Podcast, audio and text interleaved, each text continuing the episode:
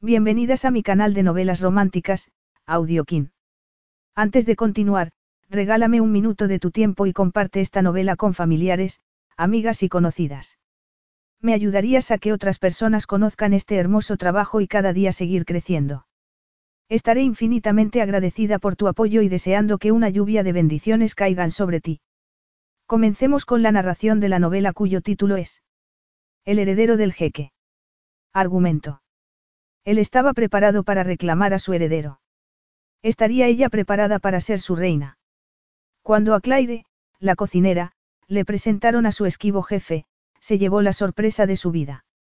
El poderoso miembro de la realeza para el que ella había estado trabajando era Raif, el hombre cuyas caricias tenía grabadas en su memoria, y el padre de la criatura que Claire había descubierto que llevaba en el vientre. Raif no permitiría que su hijo se sintiera abandonado, igual que él se había sentido. Cambiaría lo que fuera necesario para garantizar la felicidad de su heredero. No obstante, cuando Claire se convirtiera en su esposa, reescribiría las reglas de su matrimonio de conveniencia para garantizar su felicidad también. Capítulo 1.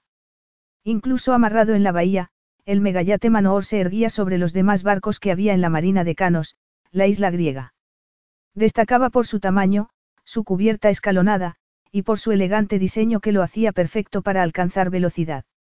El príncipe Raif Sultan bin al-Rasid, propietario del yate y conocido en el mundo de los negocios como Raif Sultan, el billonario dedicado a los hoteles y propiedades de lujo, estaba en el despacho de la planta superior hablando con su padre el rey Jafri de Kuristán. ¿Qué podría querer el padre que lo había ignorado desde su nacimiento? A los pocos segundos de conversación, Raif lo descubrió. Has firmado un contrato para construir una ciudad y un resort en tierra Kuristani, comentó su padre.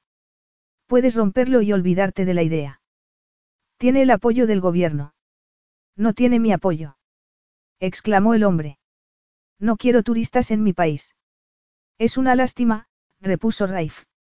El puerto nuevo y el resort de lujo crearán mucho empleo en esa zona pobre. Se respetarán los consejos de conservación y el resort tendrá el mínimo impacto posible en el hábitat natural. Ya te he dicho lo que opino. Eso debería ser suficiente para hacerte cambiar de opinión, interrumpió el hombre mayor con una explosión de rabia. No puedo retirar un contrato que ya ha sido firmado y aprobado por el gobierno, respondió Raif. No volveré a considerarte mi hijo si no me obedeces, intervino el rey Jafri. Obedecerme es tu principal deber como hijo y no toleraré que desobedezcas. El teléfono se estrelló contra el suelo en Kuristán. Raif respiró hondo y después blasfemó en inglés. Su deber. Su deber. ¿Acaso era un niño a quien tenían que decirle lo que tenía que hacer y cómo hacerlo? Y encima un hombre al que apenas conocía. Un hombre que nunca se había comportado como un padre. Un hombre que nunca le había hecho una llamada personal. Ni tampoco una visita. A diferencia de Hachir y Baleed, sus dos hermanos mayores, Raif había crecido en Reino Unido. Sus hermanos eran los herederos de la monarquía de Kuristán y se habían criado allí, separados de Raif y de su madre. El tercer hijo del rey se había convertido en un extra irrelevante después de que su padre se despidiera de él y de su exesposa cuando Raif era todavía un bebé. Era probable que el sentimiento de culpa tras el divorcio y el daño que la situación había causado a la salud mental de la antigua reina, habría provocado que su padre les hubiera dado la espalda. A pesar de que de vez en cuando lo convocaban para asistir a algún evento en su país natal, parecía que Raif no era indispensable. La rabia se apoderó de él y cerró los puños. Él reconocía que el sentimiento de rechazo formaba parte de esa rabia y se enojó todavía más. Tenía 27 años y ya no era un niño desesperado por recibir la atención de su padre. Debería haber superado ese tipo de sentimientos. Había sobrevivido sin el aprecio de su progenitor y había aprendido a valorar sus propios logros. A los 21 años se había dado cuenta de que debía valerse por sí mismo cuando, después de pasar un año realizando el servicio militar obligatorio en el ejército de Kuristán, decidió regresar al mundo de los negocios. Su padre no aprobó aquella decisión. Habría preferido que su tercer hijo hubiese seguido en el ejército. Raif le recordó que ninguno de sus dos hermanos había conseguido completar ese único año de servicio militar. Hachir había abandonado después de una pequeña lesión de tobillo y Baleed había puesto la excusa de tener un estómago delicado. Raif, alterado, salió del despacho, atravesó la escalerilla y bajó del yate. Necesitaba actividad y aire fresco. Se metió en la lancha auxiliar y, al ver que un miembro de su equipo de seguridad se disponía a acompañarlo, frunció el ceño. Quería estar solo. Quería ser libre para gritar si lo necesitaba. ¿Para qué necesitaba al equipo de seguridad en una tranquila isla griega de la que ni siquiera recordaba el nombre? No había turistas alrededor, ni paparazzis, nadie que pudiera generar preocupación. Pero, Alteza, debemos protegerlo. Solo quiero ir a dar un paseo, suspiró Raif. El peligro acecha en los sitios más insospechados, le dijo Mosin con preocupación. Vigílame desde la distancia, le dijo Raif, agotado por tanta insistencia. Sabía que el traje de negocios que vestía no era la prenda adecuada para el paseo bajo el sol, pero no supondría un reto para un hombre acostumbrado al intenso calor del desierto. Había pasado todos los veranos en Kuristán, caminando por la arena con la tribu nómada de su tío en Rabalisa. Su madre había sido la reina de Rabalisa antes de casarse con su padre y unir ambos países. Había sido una alianza muy famosa. Rabalisa era un país pequeño y atrasado y Kuristán era un país grande y rico en petróleo. Por desgracia, a pesar de la esperanza que tenía su madre, Rabalisa había ganado muy poco de ese matrimonio y el gobierno actual estaba dispuesto a rectificar esa injusticia.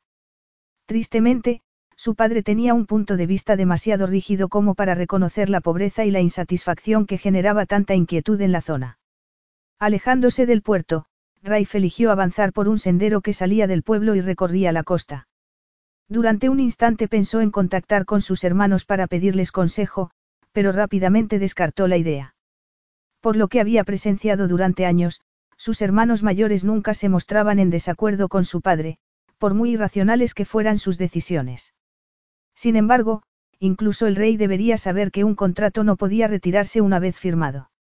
Raif suspiró con exasperación y aceleró el paso. Era evidente que su proyecto se vería afectado por todos los escollos que su padre pudiera colocar en su camino. El sendero terminaba en una cala solitaria y Raif atravesó la arena. Se desanudó la corbata y la guardó en un bolsillo. El agua era de color verde azulado y era muy tentadora. Le parecía maravilloso estar solo y no conseguía estarlo a menudo. Ya no sentía ganas de gritar, pero sí necesitaba darse un baño para calmarse. Claire estaba bajo la sombra de un árbol sacando un vídeo de las preciosas vistas para mandárselo a Lottie, su amiga de Londres. Al ver que un hombre con traje aparecía en la pantalla, frunció el ceño. Nadie iba así vestido en la isla a no ser que fuera a una boda o a un funeral, pero era cierto que había visto llevar flores a la iglesia, así que podía ser un invitado. El hombre se quitó la chaqueta y la dejó sobre una roca. Después se quitó la camisa. Iba a darse un baño, y ella observó su torso bronceado y musculoso, parecido al de un superhéroe de película. A esas alturas, Claire miraba absorta la pantalla. Él era muy alto, tenía el cabello moreno y un cuerpo escultural. Hacía mucho tiempo que no veía un hombre tan atractivo, ya que la mayoría de los habitantes de la isla eran hombres de mediana edad o maduros. Él se quitó los zapatos, los calcetines y los pantalones, quedándose en ropa interior. En ese momento, Claire decidió que, si hacía ademán de quitarse esa prenda también, dejaría de grabar y miraría hacia otro lado.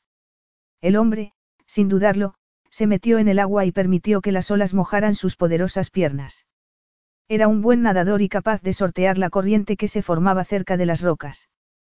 Claire dejó de grabar y envió el vídeo a Lottie. Al menos, su amiga se reiría. Eres la única persona que conozco que ha pasado más de seis meses en Grecia y no se ha echado novio, le había dicho Lottie durante la última conversación. Soy madre, esposa y empleada en un trabajo muy aburrido. Necesito un poco de emoción. Un novio es lo último que necesito, pensó Claire. Aunque tras la muerte de su madre, se sentía muy sola. Los últimos diez meses los había pasado con una mezcla de confusión y agitación emocional, pero últimamente se sentía más tranquila a pesar de que se había quedado triste y sola. Había aprendido mucho sobre sí misma, sin embargo, se había dado cuenta de que no era verdad todo lo que ella pensaba que sabía sobre sus padres. Todo había empezado cuando comenzó a despejar el escritorio de su padre después de su muerte. Lo siento, no sabía que había alguien más aquí, oyó que le hablaban en correcto inglés. Claire levantó la vista y vio al hombre al que había grabado en la orilla. Estaba a poca distancia y sujetaba su ropa en un gurruño.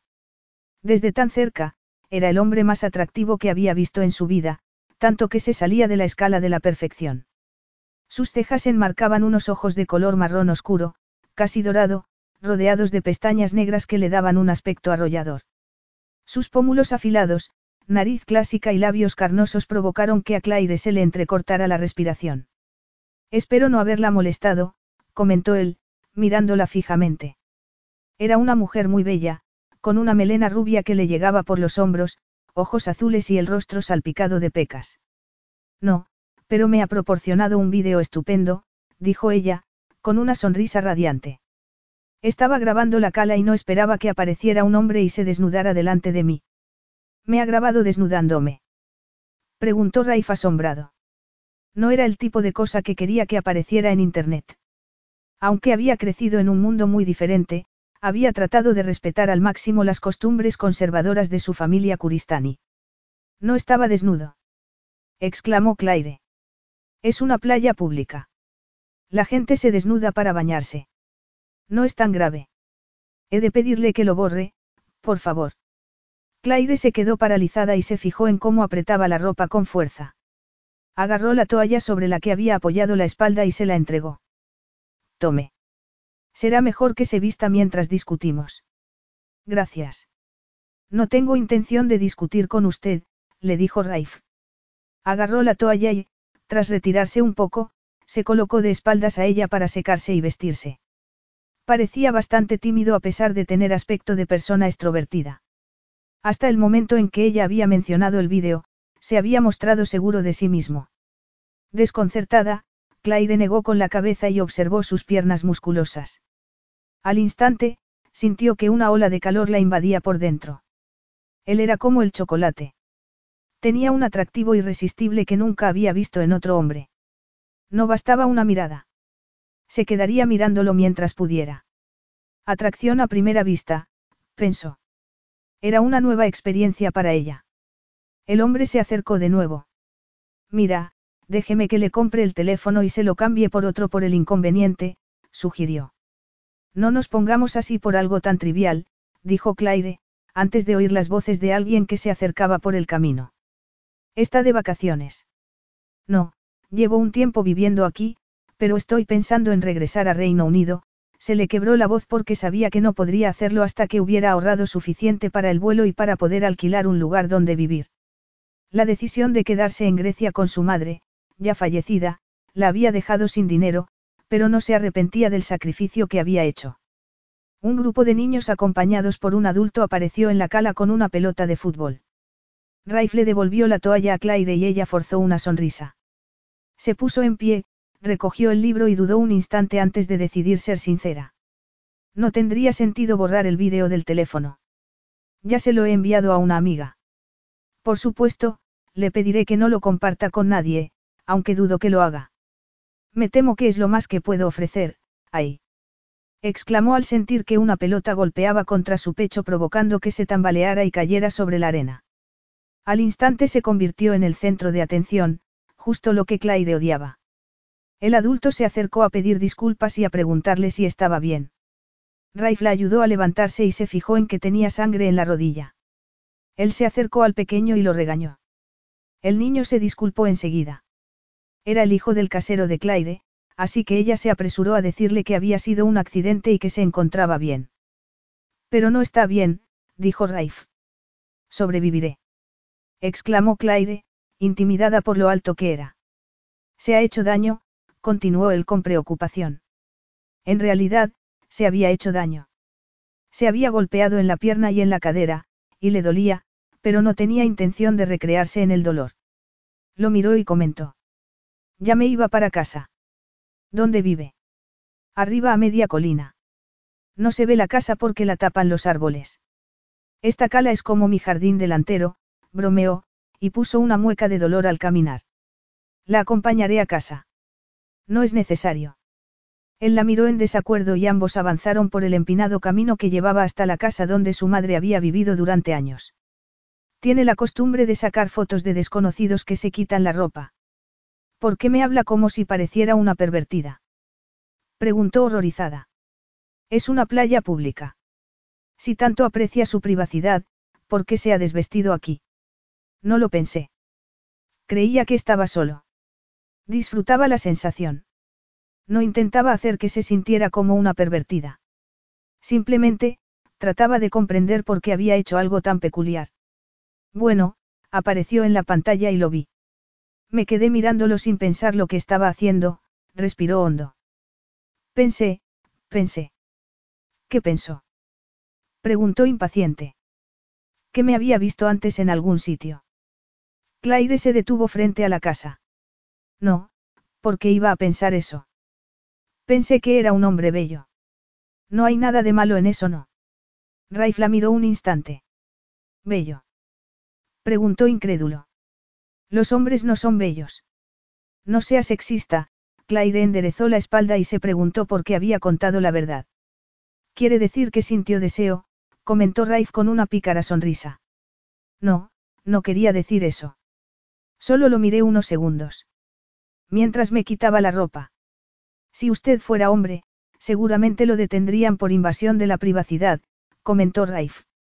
Empezaba a disfrutar de una manera que no solía disfrutar en compañía de una mujer. No era deseo, repitió Claire con dignidad. Puedo admirar un cuadro sin necesidad de poseerlo, pero estoy de acuerdo en que podía haber tenido en cuenta sus sentimientos, no obstante, la mayoría de los hombres no son tan modestos y se sentirían halagados por esto. Parece que usted es un caso único. Más o menos, confirmó él con otra sonrisa. Se acercó a la mesa del jardín y le dijo, siéntese en una silla. Tiene botiquín de primeros auxilios. Hay que curar esa rodilla. ¿Cómo se llama? Preguntó ella, afectada por esa encantadora sonrisa. Raif, repuso él. Aunque suena igual que Rafe, el nombre inglés, se deletrea diferente. Yo soy Claire. Era el nombre favorito de mi madre, y ya no puede disfrutarlo, le dijo, mientras abría la puerta trasera y entraba en la casa. ¿Te apetece beber algo fresco? Tengo una jarra de limonada en la nevera. Es muy refrescante. Primero saca el botiquín. No, lo primero que voy a hacer es decirle a mi amiga que no comparta el vídeo con nadie, se asomó para mirarlo un instante. Y de paso borra la copia que tienes tú, intervino Raif. Tengo que hacerlo. Bromeó Claire. Si eres mi objeto de deseo, ¿no crees que querré guardarlo para recrearme en las noches solitarias? Raif soltó una carcajada. Su descaro y espontaneidad resultaban extraordinariamente atractivas. Nunca había sido muy mujeriego, de hecho, consideraba que era un hombre serio que no sabía coquetear. Al criarse con una madre deprimida y con ideación suicida, que encontraba en su vida promiscua su único consuelo, Raif había madurado mucho antes que sus compañeros. Después del divorcio que había privado a Manoor del marido al que amaba, de sus dos hijos mayores y de su cargo en la realeza que tanto le gustaba, su madre se había apoyado en Raif.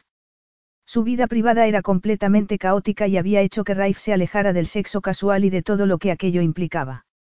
No obstante, ya no estaba seguro de las rígidas decisiones que había tomado cuando era joven, ya que, por primera vez, se sentía tentado por una mujer. Claire era una mujer menuda con mucha personalidad, justo lo contrario a las mujeres educadas y reprimidas socialmente que él solía conocer. Claire no sabía quién era, ni que era rico, y Raif sospechaba que, aunque lo supiera, no se quedaría impresionada por sus posesiones materiales. El botiquín, le recordó él, al ver que ella saltaba de tema en tema como si fuera un colibrí saltando de flor en flor. ¿Y limonada? ¿Por qué no? dijo Raif, siguiéndola al interior de la casa. Sospechaba que tendría que buscar el botiquín mientras ella servía la limonada y continuaba charlando. Supongo que podría haberte ofrecido una cerveza. No bebo alcohol. Yo tampoco, comentó ella, pero tengo cerveza para una persona que viene de vez en cuando. Un hombre. Raif se puso tenso sin saber por qué. Claire puso una mueca. Cielos, no. Es una isla pequeña y eso haría que los vecinos cotillearan. Sofía, mi amiga. A veces trabajo con ella en el bar del puerto. Aliviado por la explicación, Raif encontró el botiquín en una esquina y, al abrirlo, comprobó que estaba vacío. No se sorprendió. Claire abrió un cajón y sacó algunas gasas y una pomada. Después le dio a el rollo de papel de cocina y humedeció un pedazo cuando Raif se lo pidió. Yo lo haré, le dijo, mientras servía limonada y le pasaba un vaso. Te advierto que si me duele gritaré. No soy tan valiente. Siéntate, dijo él, dejando el vaso a un lado. Aquí no hay sillas. Si me permites, Raif extendió los brazos. Te sentaré sobre la encimera. Claire se rió. Si quieres, pero no soy tan delgadita, ah, bueno, tienes esos músculos que tanto me gustó admirar. Riéndose, Raif la tomó en brazos y se sorprendió al ver que era más ligera de lo que esperaba. Su cabello rubio desprendía un aroma a limón y provocó que él reparara en su feminidad. Al instante, sintió cierta tensión en la entrepierna. Él se inclinó para mirarle la rodilla y se la limpió con cuidado, quitándole la arena. Ella no se quejó. Se está poniendo morado y te dejará una cicatriz. Sobreviviré, le dijo ella, mientras Raif le cubría la herida con una gasa adhesiva. Para ser sincera, te diré que voy a tener alguna magulladura más después de esa caída. Insististe en que estabas bien. No quería disgustar a Dimitris. Es un buen chico. Y los accidentes ocurren. No si se actúa con cuidado. Parece que te hayas tragado un manual de seguridad y salud. Desconcertado, Raif se enderezó y se rió al oír su comentario. Rara vez recibía una crítica impertinente. ¿Quieres decir que soy aburrido? Un poco a tu estilo. Estoy segura de que te criaron para que fueras un niño que se pudiera mirar, pero no oír. Yo sí lo fui. Mi padre consideraba que un niño sincero era producto del diablo, confesó ella. Era muy estricto. Las normas de crianza de la realeza también habían sido muy duras y estrictas y, además, su padre había insistido en contratar a una niñera estricta para su hijo más joven. Entonces, te rebelaste, dijo él, agarrándola por la cintura para bajarla al suelo. No cuando era una niña. Estaba demasiado centrada en conseguir la aprobación de mi padre, admitió Claire. Al bajar de la encimera se le cayó una sandalia y ella se agarró a él para estabilizarse. Levantó la vista y al mirar a sus ojos se le aceleró el corazón. No podía apartar la mirada, e inconscientemente separó los labios al ver que él inclinaba la cabeza. Nunca había deseado tanto que la besaran. Bésame, suplicó indefensa ante aquel potente atractivo. Y Raif aceptó la invitación al sentirse atraído por aquellos labios tentadores y notar su propia erección. En momentos, se olvidó por completo de la disciplina que había mantenido durante años, arrepintiéndose de todas las veces que se había mantenido alejado de las mujeres, convencido de que vivía acorde a sus ideales. ¿Por qué motivo? ¿Con qué propósito? Eran preguntas que surgieron en su cabeza de repente. Él la atrajo hacia sí con cuidado y la besó. Al instante, el roce de sus labios se convirtió en un beso apasionado. Introdujo la lengua en su boca y acarició su interior, aceptando todo lo que ella le ofrecía. Al instante, todo su cuerpo reaccionó, liberando la excitación que siempre había contenido. Claire tenía algo que hacía que contenerse resultara imposible. Claire terminó temblando a causa de aquel beso apasionado.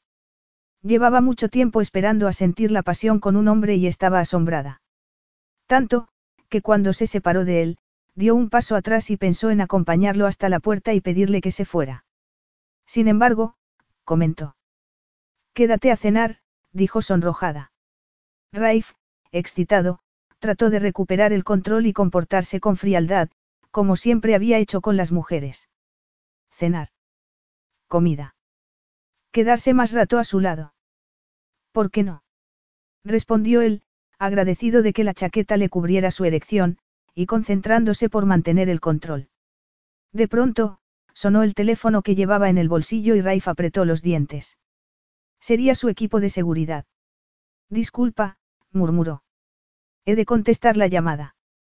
Claire lo observó salir para atender la llamada, pero estaba mucho más interesada en lo que pensaba ofrecerle.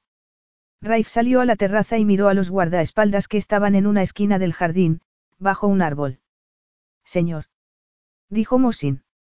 Está en una casa desconocida. Raif sonrió. Deseaba reír. Su equipo de seguridad no estaba acostumbrado a que se saliera de la norma. Estaba alterando su rutina habitual y estaban nerviosos, preocupados por su comportamiento. Estoy bien. Voy a quedarme aquí y, puede que regrese tarde. Volveré al puerto cuando haya terminado. No es necesario que permanezcáis de guardia. En ese momento, Raif agradeció haber tomado una decisión. Estaba dispuesto a olvidar el control y la contención, preparado para correr un riesgo por primera vez. Capítulo 2. Ve a relajarte al salón, le dijo Claire cuando Raif regresó. Estaré ocupada en la cocina.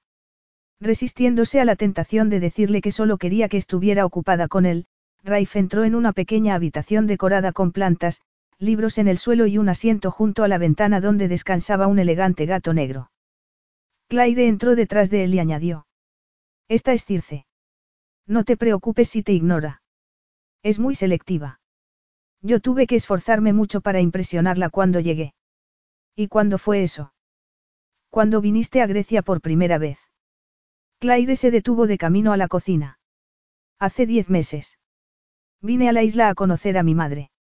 A conocerla por primera vez. Preguntó Raif sorprendido. Claire asintió. Nos abandonó, a mi padre y a mí, cuando yo era un bebé. Raif frunció el ceño. No es tan terrible como parece, comentó Claire en tono defensivo. Crecí escuchando lo mala que era mi madre. Tenía cuatro años cuando mi madrastra me dijo que mi madre era una mala persona y que tenía que tener cuidado para no volverme como ella. Ha tenido que ser todo un reto, comentó Raif, cautivado por su sinceridad y por la manera de contarle su pasado imperfecto. La gente nunca le contaba ese tipo de cosas a él. Y, a menudo, había sentido que era la única persona que había crecido con un pasado disfuncional. Sus hermanos eran adolescentes cuando él todavía era un bebé y se convirtieron en príncipes adultos, mimados y consentidos, sin apenas echar de menos a una madre que se había visto obligada a marcharse dejándolos con su padre. Ninguna de sus experiencias era parecida a las de Raifi, la lástima que habían mostrado hacia él cuando se enteraron de que la reina era alcohólica y le gustaban los hombres jóvenes, solo sirvió para lastimar su orgullo, acentuar las diferencias entre ellos y asegurar que los hermanos se mantuvieran distanciados. Tengo que hacer la cena, le dijo Claire. Raif observó al gato y lo ignoró. Se sentó y, al cabo de unos instantes, el gato se acercó a él y lo miró antes de detenerse a sus pies. Él le acarició el dorso con un dedo y el animal saltó a su regazo. Circe. Claire la regañó desde la puerta. Está bien. Estoy acostumbrado a los felinos. Mi madre tenía gatos y a meses, la gata se bajó de un salto y regresó al asiento bajo la ventana. Mi madre la adoptó de pequeña y yo quiero llevármela cuando me vaya de la isla. Es un vínculo con ella, en realidad, el único vínculo que tengo, admitió. Raif se puso en pie y preguntó. ¿Cuándo perdiste a tu madre? La semana pasada. Era previsible. Cuando yo llegué aquí, ya estaba terminal, explicó Claire. Cada día que estuvimos juntas ha sido maravilloso. Es una pérdida muy reciente, murmuró Raif desde la puerta, mientras ella continuaba cortando la verdura. Él la observó, asombrado de ver cómo manejaba el cuchillo con la eficiencia de un profesional. Pero piensa que podría no haberla conocido, comentó Claire. He sido afortunada. Estoy muy agradecida por haber tenido la oportunidad de conocerla y de no haber escuchado a todos los que trataron de convencerme de que no viniera. ¿Quiénes son todos? Mi jefe, mi madrastra, mi novio. Nadie quería que viniera. No obstante, era mi única oportunidad, admitió ella, abriendo bien sus ojos azules. Tenía que aprovecharla, ¿no crees? Estoy de acuerdo. ¿Y cuál ha sido el coste? Mi novio y el trabajo, admitió, pero volvería a tomar la misma decisión. Mereció la pena, ella merecía la pena. Raif sonrió sin dejar de mirar la expresión de su rostro ovalado. Me alegro de que así fuera, pero ¿cómo la perdonaste por haberte abandonado en primer lugar? Claire echó las verduras en un cuenco. Si me hubieras hecho esa pregunta unos años atrás, te habría dicho que no podía olvidarla, confesó. Después, mi padre murió y mi madrastra me pidió que recogiera las cosas de su escritorio. Mi hermanastro y ella tenían que mudarse, porque era la casa del clero y la necesitaban para el sustituto de mi padre. ¿No vivías con ellos? No, yo me emancipé en cuanto pude pagarme un piso compartido. Nunca me llevé bien con mi madrastra. Raif la observó mientras se movía por la cocina. Claire sacó unos platos y agarró el cuenco para llevarlo al salón y servir la mesa pequeña que había junto a la ventana. Siéntate, le dijo. Ella regresó a la cocina y volvió con una cesta de pan, una botella de agua y dos vasos. Es una comida muy normal, le advirtió. No tenías que darme de comer. Estaba muerta de hambre, contestó ella. Estabas contándome lo de que tuviste que vacía el escritorio de tu padre, le recordó. ¿Qué tiene eso que ver con todo lo demás? Encontré todas las cartas que mi madre había enviado durante años suplicándole que la dejara verme, confesó Claire. Me quedé impresionada. Siempre me habían contado que mi madre estaba con otro hombre y se había escapado con él. Nadie admitió que había intentado verme por todos los medios. Cuando mi padre aceptó el divorcio, ella le cedió la custodia porque se sentía culpable. No se dio cuenta de que eso significaba que él podría negarse a que me viera otra vez y, ella no tenía dinero para llevarlo a juicio. Raif se sirvió ensalada y agarró un poco de pan. Tu padre debía de estar muy afectado. Sí. Nunca la perdonó por haberlo dejado, a pesar de que se casó con otra mujer muy poco tiempo después de divorciarse, Claire se inclinó hacia adelante. Mi madre solo tenía 18 años cuando se casó con él, y un año después nací yo. Era demasiado joven para casarse con un hombre 15 años mayor, opinó. Es evidente que ella consiguió tu empatía, pero yo empatizo con tu padre, admitió Raif. La mayor parte de la gente espera que haya fidelidad en el matrimonio. Ella era su esposa y traicionó su confianza. Claire hizo una mueca. Así es. Se fue de vacaciones con su hermana, y en contra de su voluntad, y se enamoró locamente de un pescador griego. Al final terminó casándose con Costas y vivieron juntos en esta casa durante casi 15 años. Hace unos años él falleció en un temporal en el mar y ella se quedó aquí sola. Raif se encogió de hombros y dijo con calma. Seguía siendo infiel en su matrimonio. Claire suspiró. A veces la vida no es solo blanco y negro. A veces sí, repuso Raif. Mi padre se divorció de mi madre porque estaba aburrido. Ella no hizo nada mal. Le había dado tres hijos y había sido una buena esposa en todos los sentidos. Aún así, él rompió el matrimonio. Le destruyó la vida. Ella perdió todo lo que valoraba y sufrió una depresión. Debió de ser muy duro para ti y para ella, Claire se quedó pensativa. ¿Y tus hermanos? Cuando se divorciaron ya eran casi adultos y decidieron quedarse con mi padre. Entonces, no tuviste ningún apoyo por parte de los padres con los que vivías, comentó Claire asombrada. Este pan está muy bueno, comentó Raif, tratando de cambiar de tema. Ya le había contado mucho más de lo que solía contar. Claire sonrió. Debe estarlo. Estudié repostería. Raif continuó comiendo la ensalada. No tenía tanta hambre, pero la comida fresca y sabrosa le abrió el apetito. ¿Tu madre sigue viva? Preguntó ella. No, falleció hace unos años. No puedo imaginar cómo debiste sentirte al conocer a tu madre después de tanto tiempo y descubrir que te caía bien, aunque se suponía que no debía ser así. Mi padre y mi madrastra hicieron que me sintiera avergonzada de ella. Eran muy religiosos. Por eso, leer las cartas fue tan impactante. Mi padre las guardó a pesar de que no tenía intención de permitir que nos viéramos, dijo Claire. Yo lo imaginaba regodeándose con aquellas cartas, disfrutando de su poder para impedir que nos viéramos. Esa fue su revancha. Era ese tipo de hombre. ¿No te sentías unida a él? No, ¿cómo iba a hacerlo? No me veía como una persona diferente a mi madre. Él tenía un hijo con mi madrastra y lo trataba de forma muy distinta. Posiblemente habría estado más contento si mi madre me hubiese llevado con ella. Yo solo era el recuerdo del matrimonio fracasado que lo había humillado. Siento que perdieras a tu madre tan poco tiempo después de reencontrarla, murmuró Raif, apartando su plato vacío.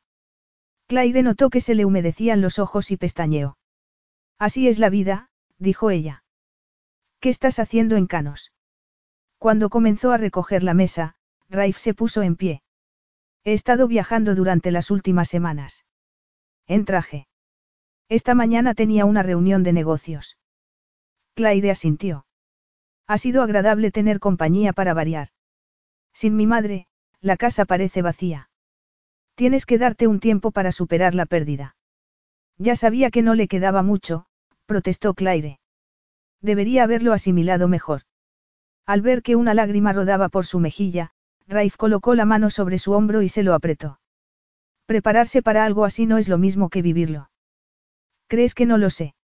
No quiero dejarte aquí sola. Entonces, quédate, no te estoy echando. Raif suspiró. Quieres compañía, y yo quiero besarte. He dicho algo acerca de que besarse no es adecuado. Se sonrojó Claire. No quiero aprovecharme del hecho de que te sientes triste y sola, dijo Raif. No soy esa clase de hombre. A veces hay que dejarse llevar, repuso Claire. Raif nunca se había dejado llevar en su vida. Trabajaba con un horario y una rutina que casi nunca rompía y la idea de relajarse una noche le resultaba muy atractiva. Sí, admitió él con una sonrisa. No te espera nadie. Nadie, Raif se sonrojó una pizca al pensar que en el yate había 60 tripulantes y todo un equipo de seguridad. Sabía muy bien lo que era sentirse solo entre la multitud, pero no sabía lo que era estar físicamente solo, ya que, desde niño, siempre había estado rodeado de empleados. Avergonzada por haber derramado algunas lágrimas, Claire apiló los platos y se dirigió a la cocina con ellos. Raif dejó los vasos en el fregadero. Los dejó ahí de momento. Casa ordenada, mente ordenada, intervino Claire. Eso me enseñaron. ¿Y notas diferencia? No, solo te mantiene constantemente ocupada. Claire dejó los platos en el fregadero y comenzó a lavaros. Raif agarró un paño de cocina y comenzó a secarlos. No tienes que ayudarme.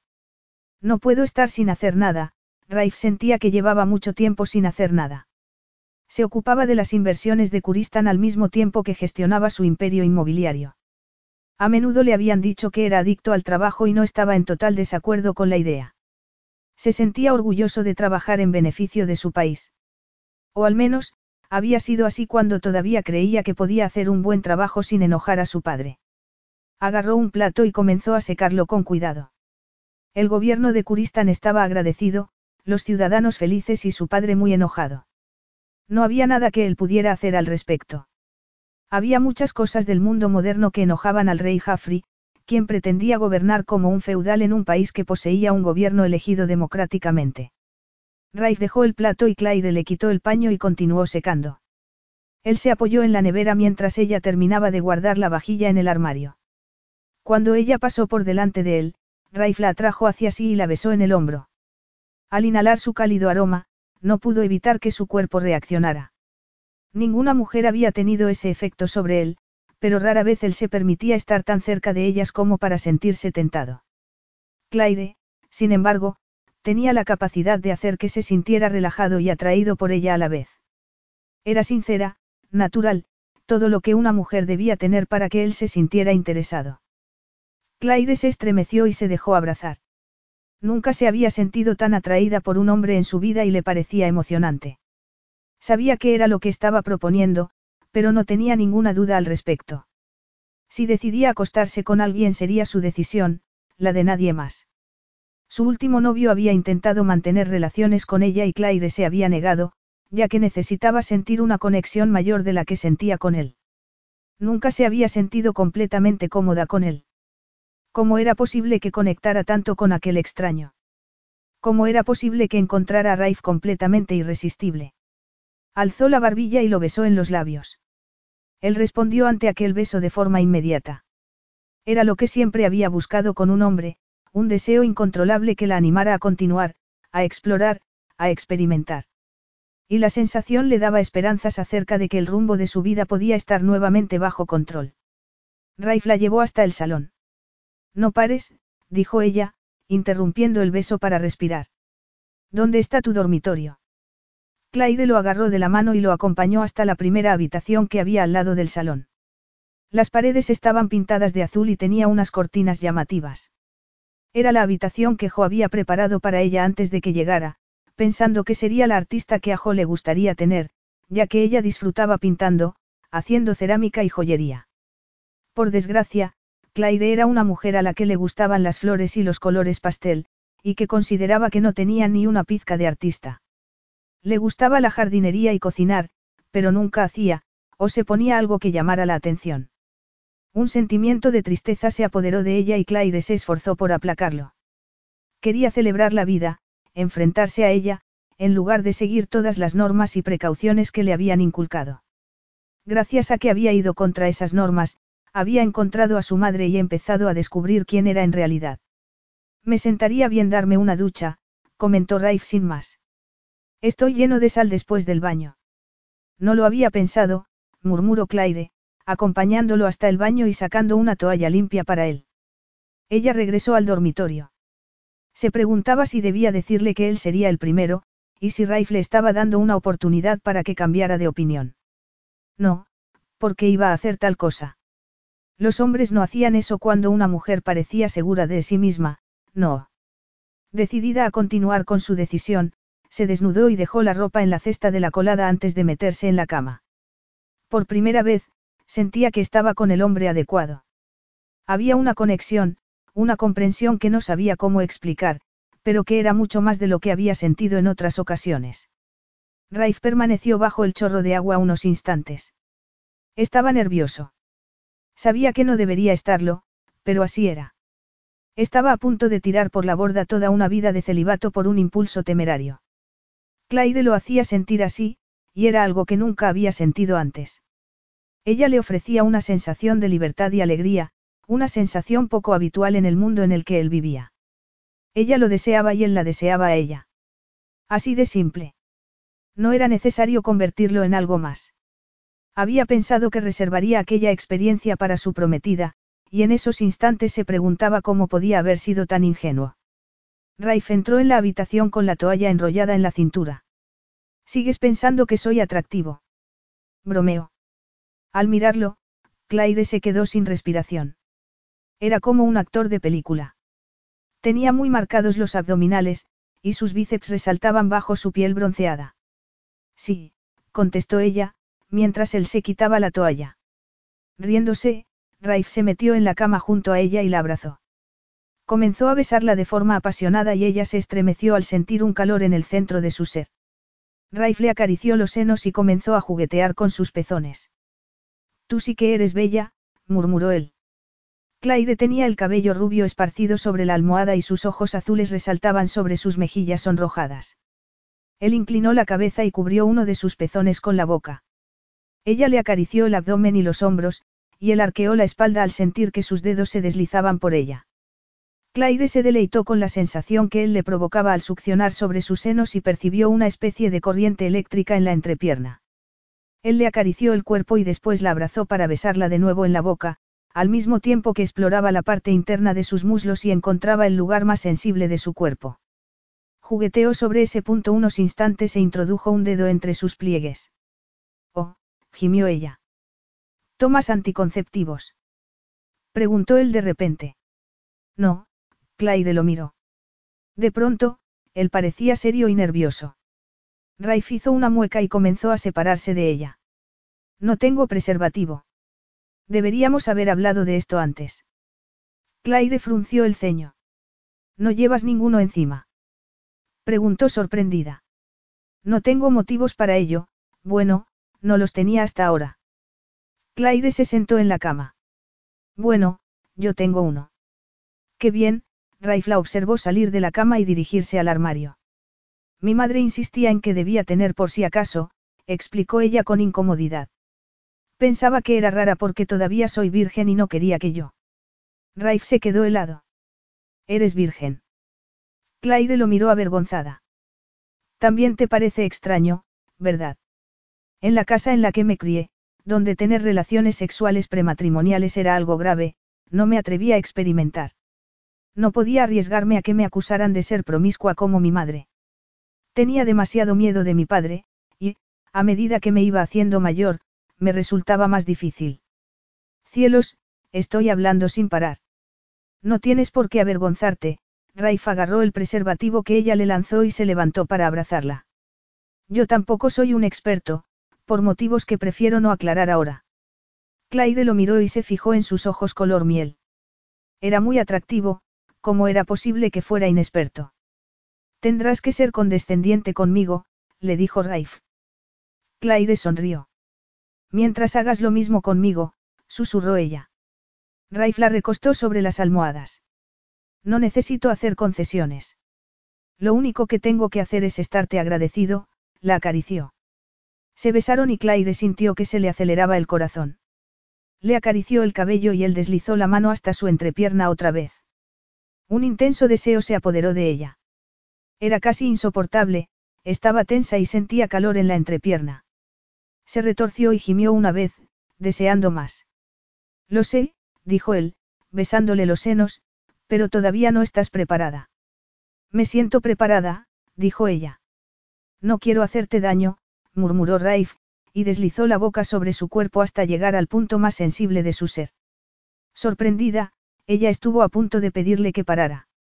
Sin embargo, comenzó a moverse y arqueó la espalda, gimiendo, percatándose de que el ardor que habitaba en su entrepierna era cada vez más intenso. De pronto, notó que todo su cuerpo se tensaba y llegó al clímax. Gimió con fuerza mientras convulsionaba de placer, antes de alcanzar una inmensa sensación de paz. Ahora sí estás preparada, le dijo Raif. La sujetó por las caderas y la penetró despacio. Ella permaneció muy quieta, consciente de cada uno de sus movimientos, sintiendo el empuje de sus caderas en cada movimiento, mientras él trataba de romper la resistencia de su cuerpo. Raif la miró a los ojos y comentó. Tengo miedo de hacerte daño. Siempre he sabido que la primera vez duele, confesó Claire. Raif estaba muy tenso. No pares, dijo ella. Y él se puso de nuevo en acción. Se retiró una pizca y la penetró de nuevo, hasta que un dolor agudo la hizo gemir de dolor. Supongo que no es la experiencia que esperabas, dijo ella, confiando en que no hubiera notado sus ojos llenos de lágrimas. Arqueó las caderas y lo rodeó con las piernas. Él la penetró un poco más. Es tan agradable estar dentro de ti. Como si me rodeara un suave líquido caliente. El roce de su miembro provocó que ella comenzara a moverse al mismo ritmo que él, hasta que, en un momento dado él gimió y tensó el cuerpo para sucumbir al orgasmo. La próxima vez será más fácil, le dijo ella, mientras él la miraba con una mezcla de satisfacción, culpabilidad y disculpa. ¿Habrá próxima vez? preguntó él. Una segunda oportunidad. Claire sintió que una inmensa ternura la invadía por dentro. Nunca se había sentido tan cerca de nadie como se sentía de aquel hombre.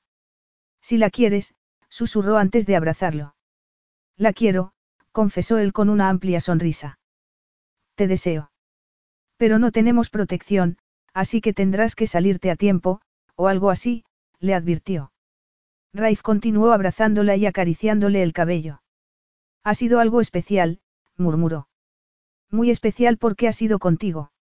Raif se retiró despacio de su interior y frunció el ceño antes de murmurar algo. El preservativo se ha roto. Oh, cielos, Claire no sabía qué más decir mientras se preguntaba cuánto tiempo había estado ese preservativo por ahí, antes de que su madre la obligara a quedárselo. He sido brusco contigo, por eso se ha roto. No has sido brusco, lo regañó. No digas eso. Porque tengo la sensación de que te conozco de toda la vida. Raif la miró unos instantes antes de ir al baño a limpiarse. ¿Te marchas? Estás bromeando. Después de que me has ofrecido una segunda oportunidad. Bromeo. Y Claire se rió y se relajó, aliviada de que él fuera a quedarse. Raif regresó a la cama, apagó la luz y la acurrucó entre sus brazos como si llevara haciéndolo toda la vida. Claire despertó sobresaltada y descubrió que estaba sola en la habitación. Desnuda, bajó de la cama y se cubrió con un pareo que tenía detrás de la puerta, antes de ir a ver si Raif estaba en la casa. Se había marchado, pero había dejado una nota con su número de teléfono sobre la mesa. Por si hay consecuencias o simplemente quieres mantener el contacto conmigo. Se había marchado, y ella sentía un tremendo vacío en su interior. ¿Qué esperaba? Una aventura de una noche con un desconocido rara vez se convertía en el principio de algo más duradero. Ya había terminado y no lo volvería a ver. Le dolía la cabeza de manera intensa. Había tratado de convencerse de que no iba a importarle separarse de él, pero se había mentido. No era tan dura, no era tan insensible. En muy poco tiempo, Raif había empezado a significar algo para ella. Había sido un hombre cariñoso, respetuoso y amable, todo lo que deseaba, pero que nunca había encontrado en un hombre. Tampoco debía ser difícil comportarse de esa manera cuando solo pensaba estar unas horas con ella. Era el momento de regresar a la vida real. A las doce entraba a trabajar en el bar del puerto, donde se dedicaba a cocinar y servir mesas. Era el único empleo que tenía y con el sueldo que ganaba y las propinas apenas le daba para pagar el alquiler. Jannis, el propietario del bar, confiaba en poder darle más trabajo durante el verano cuando llegaban más turistas. No obstante, en una isla como Canos no había nada establecido. A veces, amarraban los barcos, a veces no. Por eso, ella necesitaba regresar a Reino Unido. En invierno, no había trabajo para alguien como ella en la isla. Se metió en la ducha. ¿Cómo era posible que ella deseara llamarlo por teléfono? Mientras se vestía, no pudo evitar recordar todo lo que había sucedido por la noche. La segunda vez había sido impresionante. Él le había enseñado lo que era el placer de verdad, pero lo habían descubierto juntos, y eso había hecho que fuera más intenso y significativo. ¿Cómo podía ser significativo si solo habían pasado una noche juntos? Y él se había marchado antes de que ella se despertara.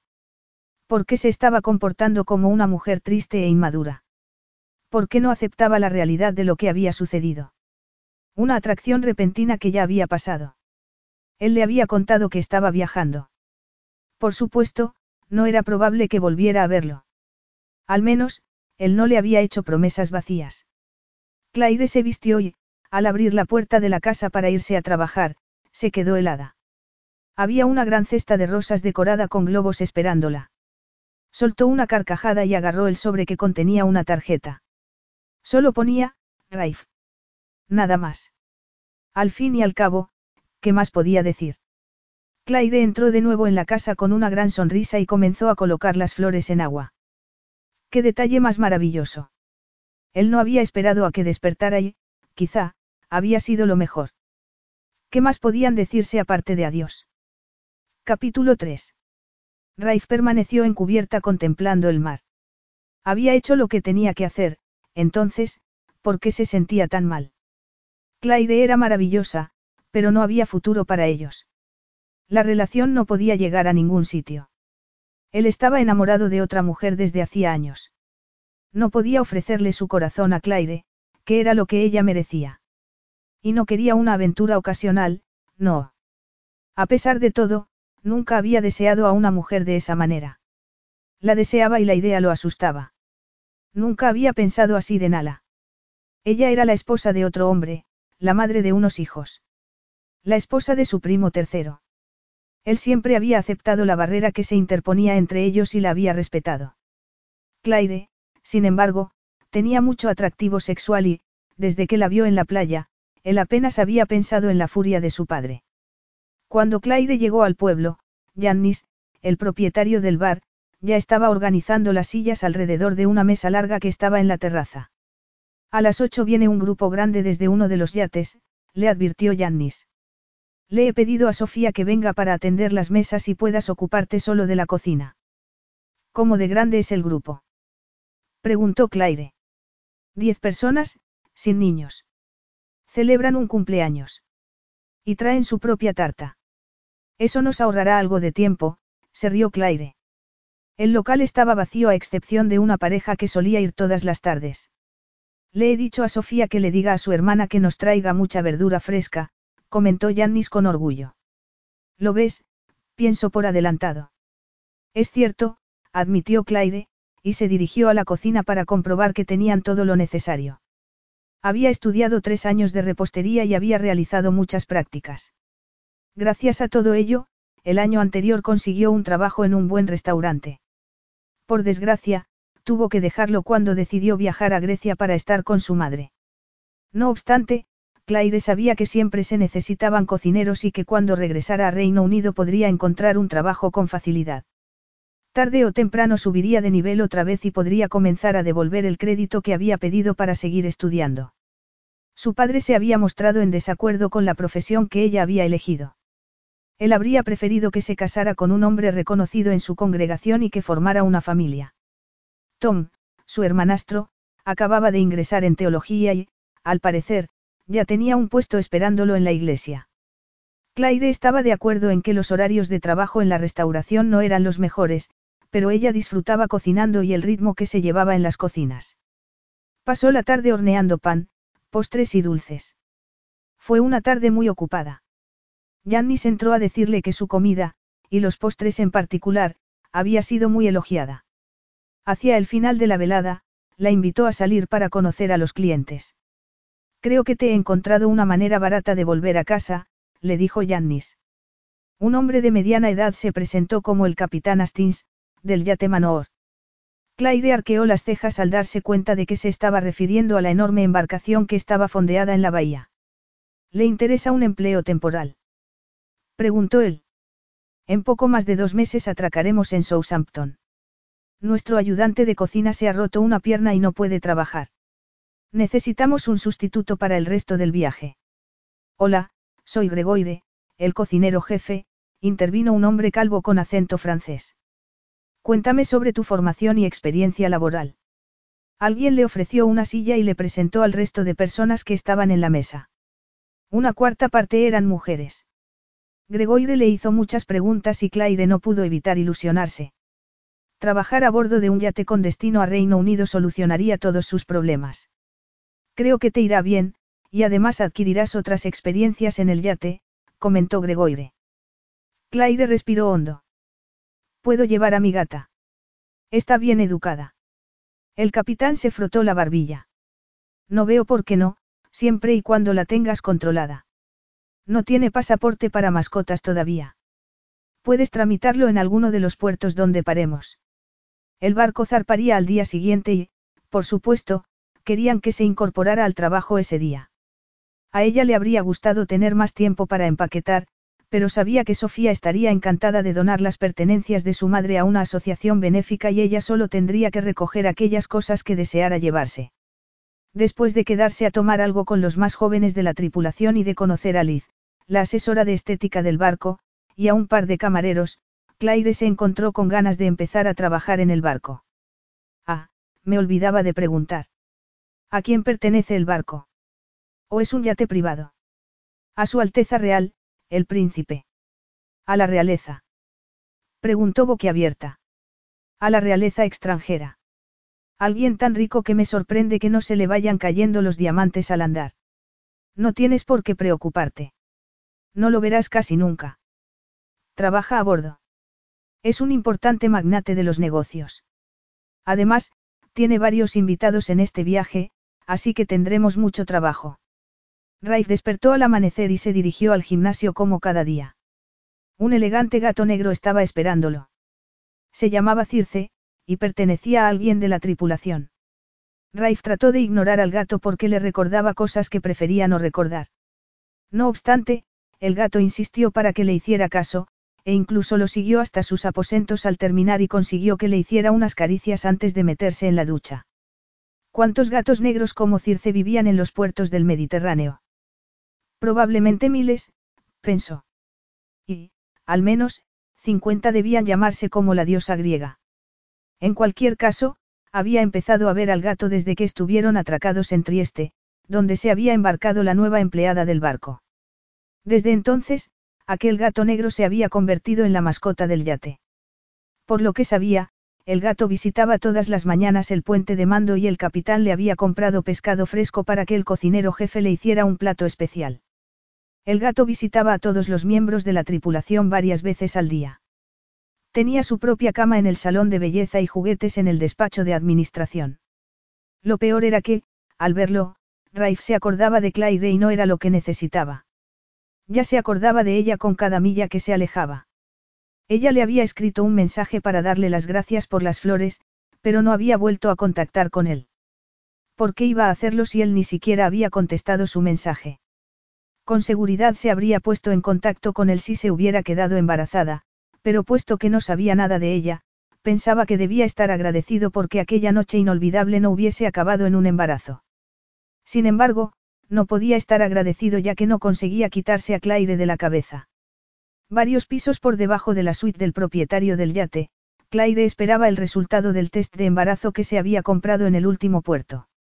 Había tardado dos faltas del periodo en aceptar que podía tener motivos para estar preocupada. El primer mes había pensado que el retraso se debía al estrés por la pérdida de su madre, pero el segundo mes ya había empezado a preocuparse. Nunca se le había ocurrido que pudiera quedarse embarazada la primera vez que tuviera relaciones sexuales o que la consecuencia de una noche con un hombre pudiera ser de tal magnitud. Mientras vociferaba en voz alta su propia estupidez, miró a su alrededor para buscar el consuelo de su gata, por supuesto, Circe no estaba. Tener a la gata encerrada la mayor parte del día no había funcionado y, al final, la gata había descubierto que el barco era un lugar muy interesante para explorar. En vista de que nadie se había quejado, Claire solo encerraba a su mascota cuando bajaba a tierra, algo que no hacía muy a menudo. En realidad, le encantaba trabajar en el yate. El sueldo era muy bueno y el alojamiento de lujo. Además, a bordo había suficientes mujeres como para tener compañía y, cuando no había invitados, la tripulación tenía permiso para utilizar el salón de belleza, la piscina, el gimnasio y la sala de cine. A pesar de todo, trabajaba muchas horas y, aunque disfrutaba del ritmo frenético que llevaban para atender a un grupo de exigentes invitados, se alegraba de que el último evento de su estancia se celebrara aquella mañana. Todos asistirían a una barbacoa en la cubierta superior. Sería la primera vez que ella tuviera permiso para subir a las terrazas donde solo accedían los empleados más expertos. En cuanto desembarcaran los invitados habría mucha paz en el barco y nada la distraería de la idea de regresar a Londres. Con el test en la mano se sentó en la cama a observar el resultado. Raif la ayudaría. Eso era lo que había dejado implícito en la nota. Claire había estado tentada de llamarlo o de mandarle un mensaje en muchas ocasiones, pero él ni siquiera había contestado cuando ella le dio las gracias por las flores. ¿Y dónde vivía él? Ella no sabía nada sobre Raif. Le ofrecería ayuda económica. O solo le había ofrecido apoyo sin siquiera tener intención de hacer algo concreto. Claire volvió a mirar el resultado y se mareó. Además, tenía náuseas, tal y como había tenido en varias ocasiones los días anteriores. Le dolían los senos y no soportaba el sabor del café. Durante el día se encontraba extremadamente cansada y por las noches dormía profundamente. El resultado era positivo, y la sorpresa y el miedo se apoderaron de ella de tal manera que tuvo que correr hasta el baño para vomitar lo que había desayunado. Claire se quedó impresionada por el extravagante mobiliario de la cubierta superior, donde estaba apilando platos sobre una barra, junto a la barbacoa de obra donde se preparaba la comida. Varias mujeres muy atractivas paseaban de un lado a otro en bikini. Una de ellas llamó su atención porque era una supermodelo y parecía una muñeca.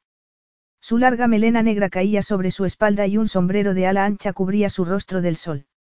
El bañador tanga que llevaba resaltaba su trasero y sus piernas largas y esbeltas, y contrastaba con sus zapatos de tacón de aguja. En el suelo habían colocado una alfombra especial para proteger la cubierta. Claire dejó de mirar a la modelo y empezó a moverse para ver si conseguía ver al príncipe. Había un hombre de mediana edad acompañado por lo que parecían unos guardaespaldas. Pensó que debía ser él. Aunque no sabía por qué las otras mujeres que trabajaban a bordo habían insistido en que se llevaría una sorpresa cuando viera a su Alteza Real. De pronto, la mujer morena pegó un grito y Claire se giró a tiempo de ver que algo negro golpeaba contra la pared y caía al suelo inmóvil. Era Circe. Claire no podía creer lo que estaba viendo. A su lado, Gregoire dijo algo en francés. La mujer de cabello oscuro estaba histérica. Me ha tocado la pierna. Todo el mundo sabe que detesto los animales. No era necesario que le dieras una patada. Comentó otra persona. Claire salió de detrás de la barra y se acercó a la gata. Gregoire apareció a su lado con una bandeja grande. Antes de que Claire reaccionara, agarró al animal con mucha delicadeza y lo colocó sobre la bandeja. Buscaremos un veterinario, le dijo. Buscaremos un veterinario inmediatamente. Asegúrate de que se hace rápidamente. Claire oyó una voz que le resultaba familiar. Levantó la vista y observó con incredulidad. Raif estaba frente a ellos. Raif. Susurró ella. Por favor, continúa sirviendo, Raif le pidió a Gregoire, mientras agarraba la bandeja para ocuparse de Circe. Hagamos que mis invitados disfruten de la fiesta. Desconcertado, el cocinero le pasó la gata herida a Raif. Me aseguraré de que el gato reciba la mejor atención. No la dejaré sola, intervino Claire, asombrada. Eres uno de los invitados. Por primera vez, Raif la miró con atención y se quedó paralizado. De pronto, ella pensó que él no la había reconocido hasta entonces, con el gorro de cocinera y la redecilla que ocultaba su cabello. Lo siento. No debería haberla traído a bordo. No puedo soportar verla así. Claire, Vamos dentro para que puedas reponerte del susto de este, incidente, Raif eligió la palabra con cuidado y apoyó la mano sobre su espalda para dirigirla a la puerta más cercana. Entraron en un salón decorado con lujo y elegancia y uno de los guardaespaldas que ella había visto en la cantina de la tripulación se dirigió a Raif en otro idioma. Hay un coche esperando en el muelle para llevarte al veterinario. Habrá que hacerle pruebas al gato y no podemos hacerlas a bordo. Mosin te acompañará. Claire observó a Mosin hacer una reverencia y se quedó sin habla. Era imposible. Raif no podía ser el príncipe y el dueño de ese yate. Permitamos que los invitados continúen disfrutando de la fiesta, Claire recordó sus palabras y cómo la había acompañado al interior para asegurarse de que no pudiera decir nada ofensivo.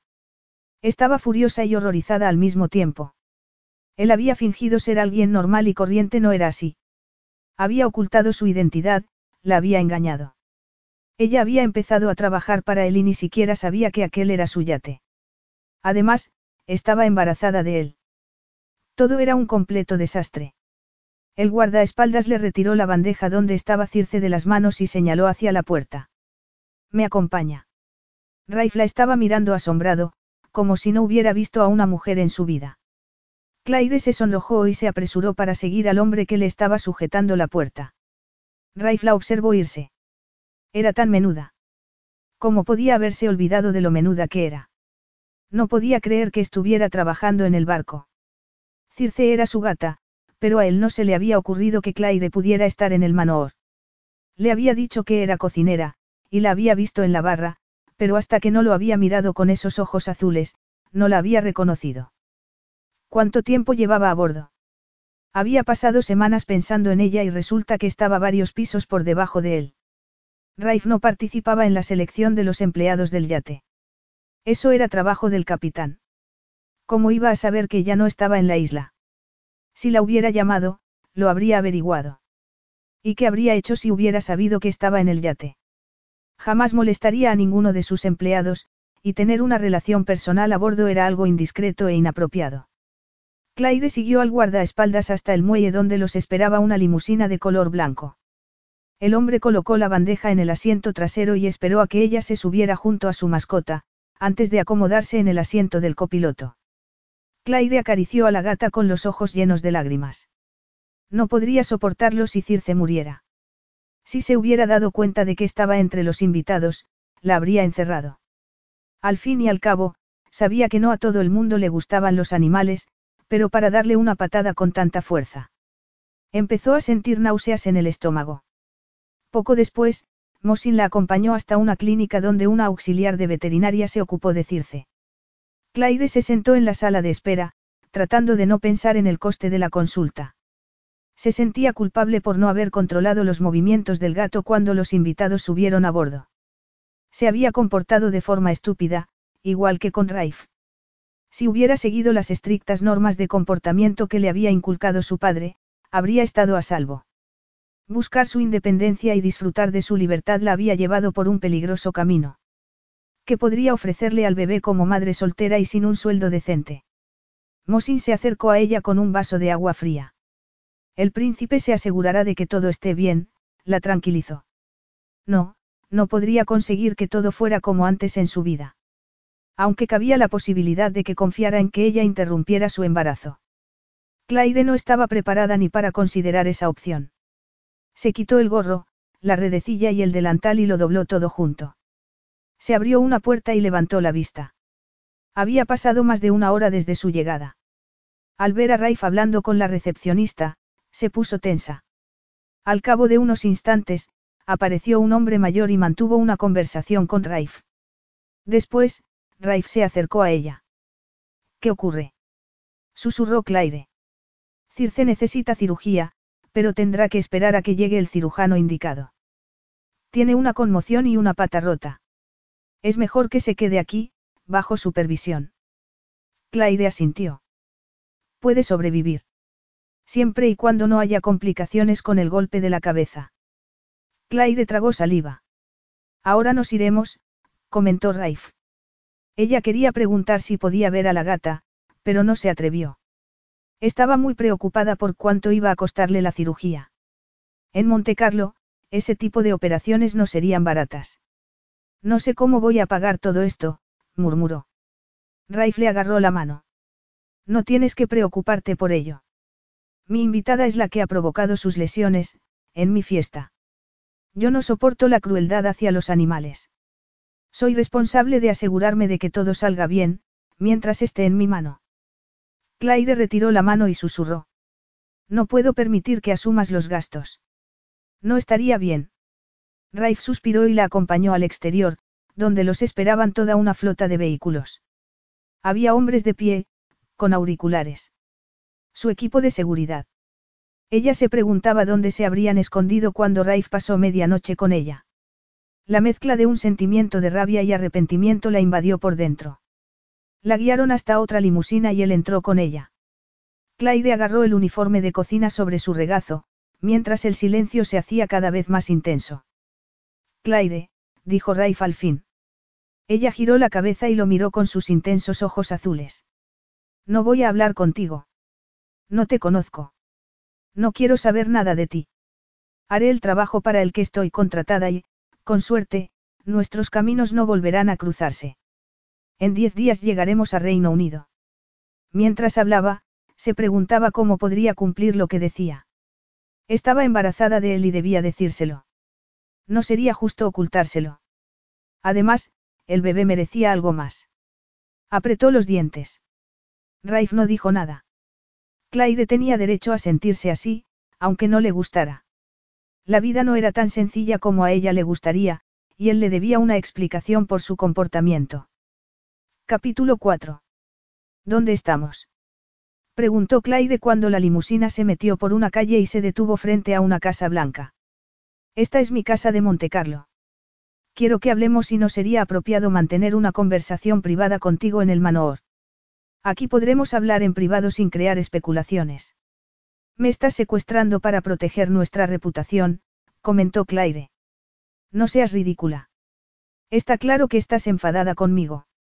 Está claro que eres capaz de comprender la situación, se mofó ella. Raif decidió no discutir y se bajó del coche. Ella pensó en negarse a salir, pero en cuanto le abrieron la puerta cambió de opinión. ¿Té o café? Le preguntó Raif cuando una mujer mayor salió a recibirlos. Té, y un aseo, por favor. Claire se lavó la cara y las manos y se peinó el cabello con los dedos. Se inclinó sobre el lavabo y rezó por el bienestar de su gata. Las lágrimas amenazaron con inundar sus ojos de nuevo. No sabía lo que le pasaba, porque no solía llorar con facilidad, sin embargo, durante los últimos días se emocionaba con cosas muy tontas. Serían las hormonas. Claire respiró y se apartó del espejo. Estaba muy pálida y no tenía muy buen aspecto. Regresó al recibidor y vio que Raif estaba de pie en un salón decorado en color crema y verde. Parecía que nadie lo hubiera usado nunca, que no se hubieran sentado en el sofá, ni movido alguno de los cojines. La mujer apareció con una bandeja y la dejó sobre la mesa de café. Claire miró a Raif y vio que estaba tenso. Él forzó una sonrisa y le dio las gracias a la mujer mayor. Él siempre intentaba encajar en cada situación. Claire recordó cómo había secado los platos en su casa, tratando de ser un hombre corriente cuando no lo era. Cómo no se había dado cuenta de que Raif era un hombre diferente. Un hombre que provocaba que se le acelerara la respiración cuando lo miraba. Deberías haberme dicho que eras un príncipe. Exclamó Claire mientras servía el té en las tazas de porcelana. ¿Qué diferencia habría habido? Bueno, para empezar, si hubiera sabido que el yate era tuyo nunca habría aceptado el trabajo. No tiene sentido hablar de lo que habría sucedido. No puedes culparme por haber nacido. Perteneces a la realeza. Le recordó ella. Una realeza poco importante. Soy el tercero en la línea de sucesión después de mi padre, pero tengo dos hermanos mayores y casados que, probablemente, tengan herederos y que me alejen de la línea de sucesión. He crecido en Reino Unido y no soy una persona importante en Kuristán. Y eres muy rico, comentó Claire. Nunca me habría acostado contigo si hubiera sabido la diferencia de estatus que teníamos. La atracción se salta todas las diferencias. En aquellos momentos, eso no era importante para nosotros. No hice nada para engañarte. Pero evitaste decirme la verdad. Es tan malo. Disfrutar de que me acepten simplemente como a un hombre. Esa mañana había tenido una discusión con mi padre. Fui a aquella cala en busca de paz y libertad, para tener unos minutos de relax. Y entonces aparecí yo y todo se estropeó.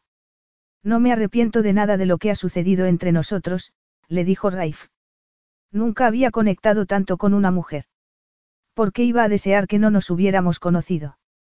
Te arrepentirás en cuanto te diga lo que tengo que decirte, le advirtió Claire. Raif frunció el ceño y agarró una taza de la bandeja. Dime. Me he hecho una prueba y estoy embarazada, comentó Claire. ¿Estás segura? Dejó la taza de nuevo en la bandeja. El resultado ha dado positivo. Raif palideció. No pensé que. Yo tampoco, pero esa noche arriesgamos mucho. Tuvimos un percance con el preservativo y después lo hicimos dos veces sin protección. Raif no pudo evitar sonrojarse un poco. Había mantenido relaciones sexuales sin importarle el riesgo de embarazo. Mantenerse alejado de Claire le había resultado imposible y había perdido el control. Por eso se había marchado antes de caer en la tentación de despertarla de nuevo. Él despertaba cada mañana recordando el calor de su cuerpo retorciéndose contra el suyo y el intenso orgasmo que habían compartido. Y ella se había quedado embarazada. Raif no podía creerlo, y menos cuando había imaginado que nunca tendría familia. ¿Cuándo te enteraste? Hoy. No me hice la prueba hasta que no podía retrasarla más. Estaba evitándolo, escondiendo la cabeza en la arena. Estoy de dos meses, admitió. Él sacó el teléfono e hizo una llamada en francés. Iremos a ver a un médico esta tarde. Necesitamos una confirmación del resultado antes de llegar más lejos. No hay posibilidad de error, protestó ella. Y tengo que regresar al trabajo. La excusa de marcharme unas horas para cuidar de Circe ya ha durado suficiente. No puedes trabajar en la cocina estando embarazada, dijo Raif. Podrías tener un accidente. Podrías hacerte daño. O al bebé. Raif, murmuró Claire. Las mujeres embarazadas llevan cocinando miles de años, incluso en hogueras. Él frunció el ceño. Tú no lo harás. No quiero que os pase nada. Estoy seguro de que cualquier médico estaría de acuerdo conmigo.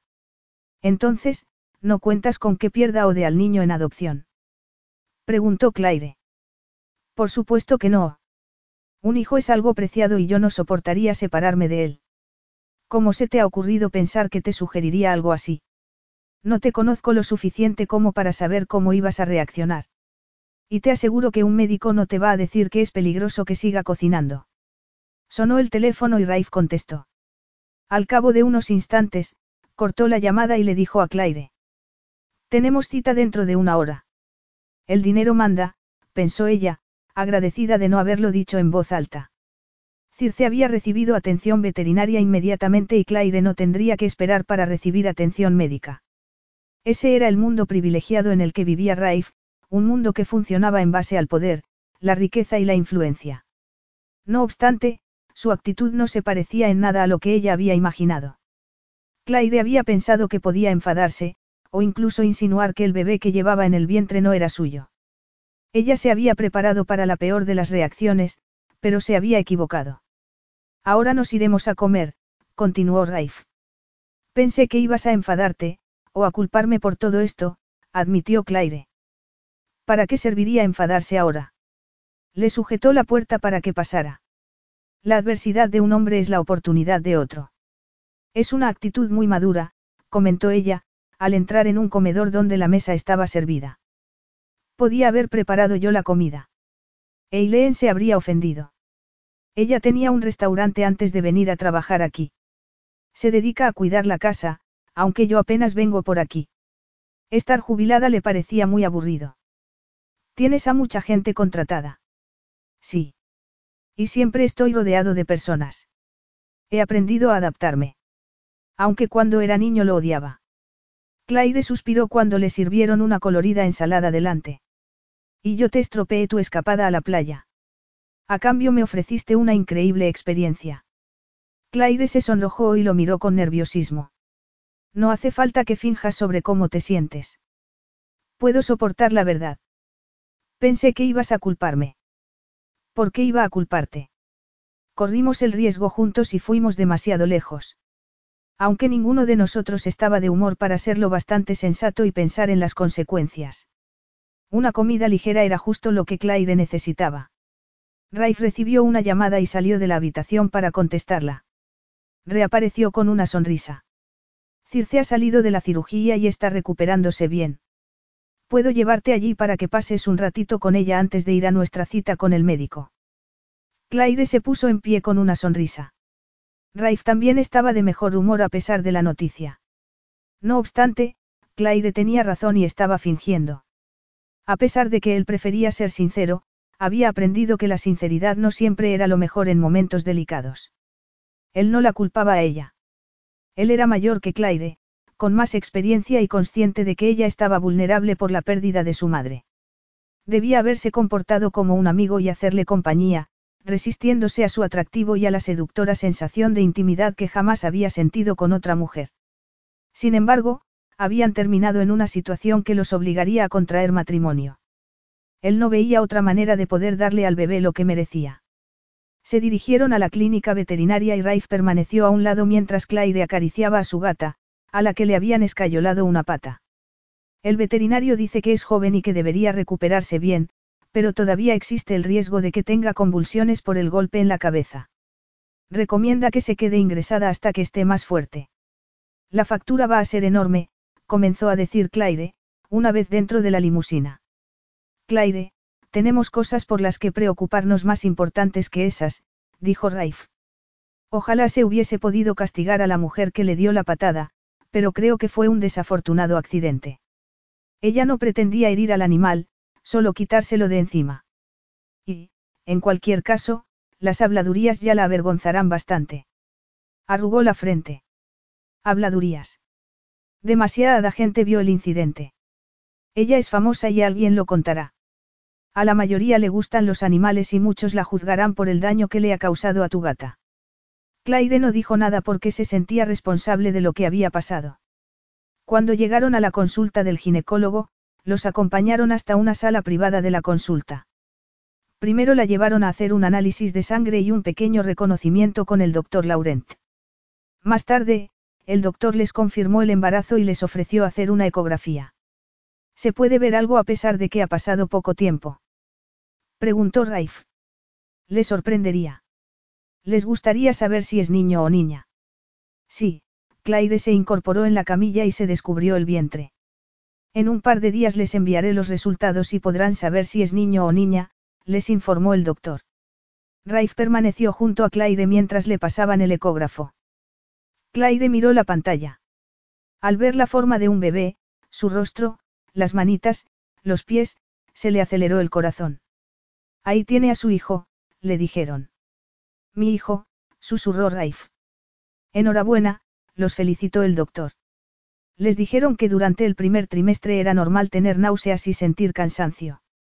Cuidaré mucho de Claire y de nuestro bebé, aseveró Raif. Me gustaría no tener que esperar tantos meses para conocerlo.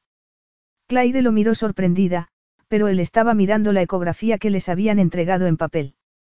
Enséñamela. exclamó ella. Él se la entregó con una sonrisa. Creo que me deben gustar los bebés. ¿No lo sabes? No, Solo he visto a las niñas de mi hermano un par de veces, y eran mayores, no bebés, le dijo. Y muy pocos amigos míos se han casado o han formado una familia. Estamos en la franja de edad equivocada, murmuró ella, mientras se subían de nuevo a la limusina. Yo tengo una sola amiga con hijos, se casó nada más acabar el colegio.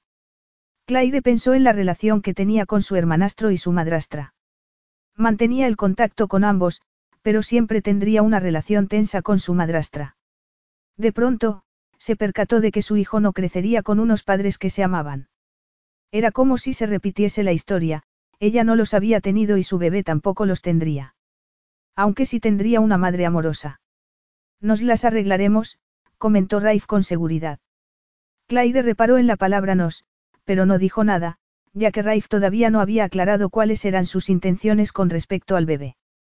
Además, esperaba no tener que discutir con él sobre la posibilidad de seguir trabajando en el yate hasta que llegaran a Reino Unido.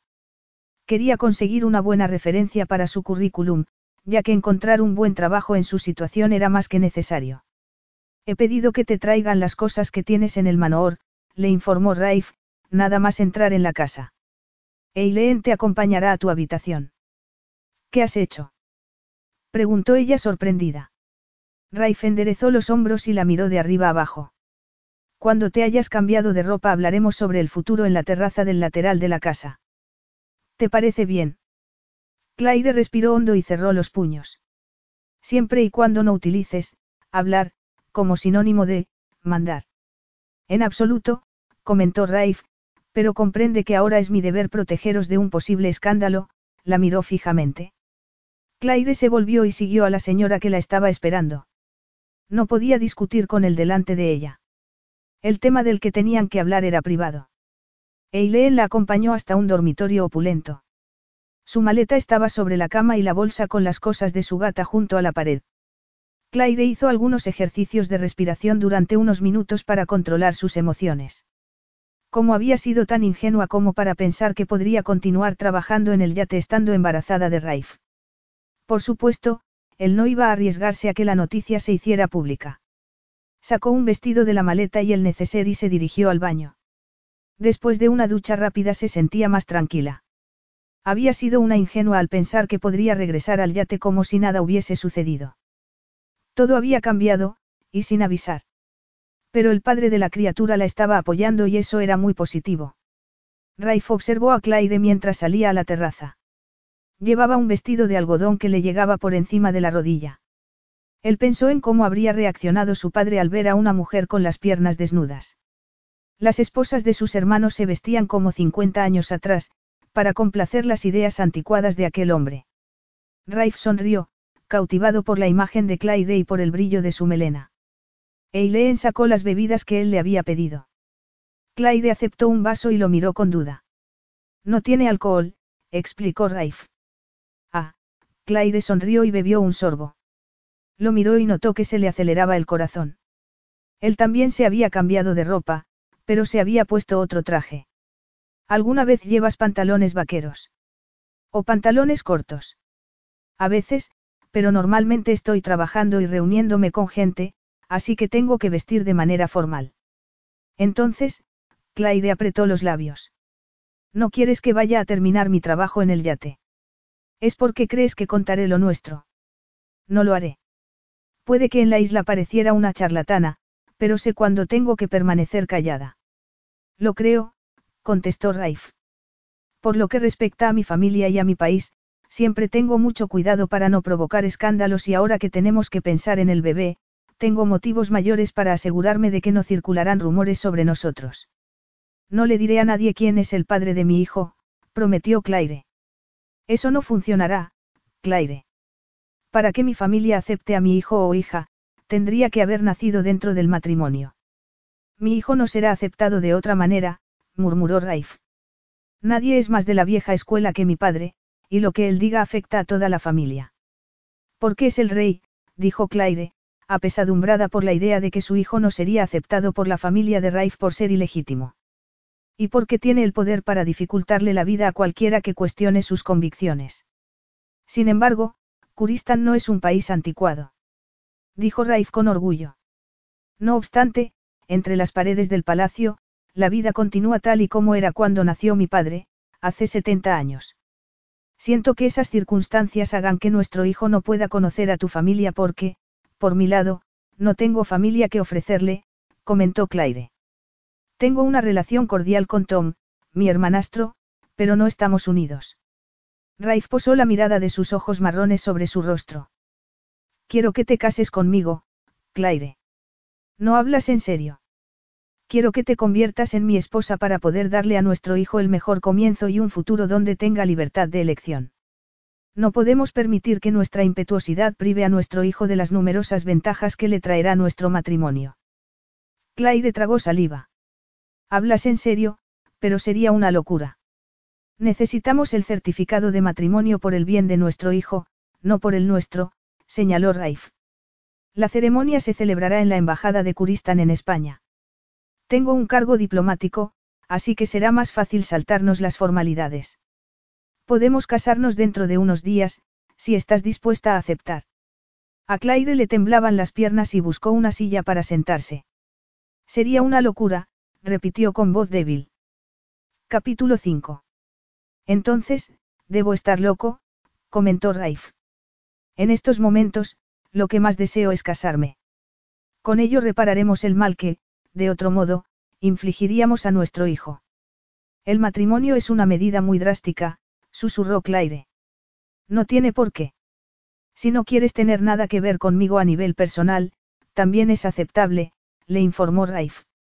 No te pediré nada más aparte de que celebremos la ceremonia de matrimonio. ¿Quieres decir que será fingido? Claire estaba asombrada. Si quieres marcharte después de que nazca nuestro hijo, no haré nada para impedir tu libertad. No tiene que ser un matrimonio para siempre. Y no tenemos que compartir la cama si no quieres. Intento ofrecerte un matrimonio que te resulte satisfactorio, pero no sé cuáles son tus condiciones. Por un instante, Claire pensó que la única cosa que quería del matrimonio era él. No su dinero, ni la seguridad que ofrecía, tampoco una farsa para legitimar a su hijo. No obstante, él no se ofrecía de ninguna manera. Ella lo sabía. Sabía que lo único que no le estaba ofreciendo era la oportunidad para ver si el matrimonio se convertía en una relación de verdad. Era evidente que eso no se contemplaba como posibilidad. ¿Y por qué tendría que contemplarse? Ella era cocinera y el príncipe. Él venía de familia rica y privilegiada y ella de una casa corriente con una familia llena de escándalos. Por supuesto, Raif no se planteaba que pudiera llegar a sentir algo más que lo había sentido por ella el primer día que se conocieron. Él se había marchado. No le había escrito, no había hecho nada y viajaba en un enorme yate donde estaba al mando de todo. Podría haberla visto de nuevo si él hubiese querido. No obstante, lo cierto era que él no quiso. Has de decirme lo que quieres, comentó Raif. Quiero darle lo mejor a mi hijo y si eso pasa por el matrimonio, consideraré la idea, pero no quiero fingir nada. No creo que se me diera bien. Entonces, ¿qué quieres? Claire bebió un sorbo de su bebida para calmar el temblor de sus manos. Es evidente que lo que tú quieres es un matrimonio temporal que solo dure lo necesario, dijo ella. Pero me parece mal usar el matrimonio de esa manera, aunque entiendo que para ti no sea más que un certificado. Y eso te hace sentir mal, dijo Raif. Podría ser tan real como tú quieras, y que dure lo necesario para el bien de nuestro hijo. ¿Cómo puedes pasar de una idea a otra completamente diferente? Esto es una negociación en la que ambos nos tenemos que comprometer de alguna manera, repuso Raif. Básicamente, te daré lo que quieras si aceptas a que me convierta en tu esposo. Entonces podría ser un matrimonio de verdad. Y en un matrimonio de verdad yo tendría acceso a mi hijo, y por eso lo aceptaría. No quiero ser un visitante ocasional en la vida de mi hijo. Tampoco pondré ninguna objeción en tener una esposa sexy y bella, de forma temporal. Claire se sonrojó.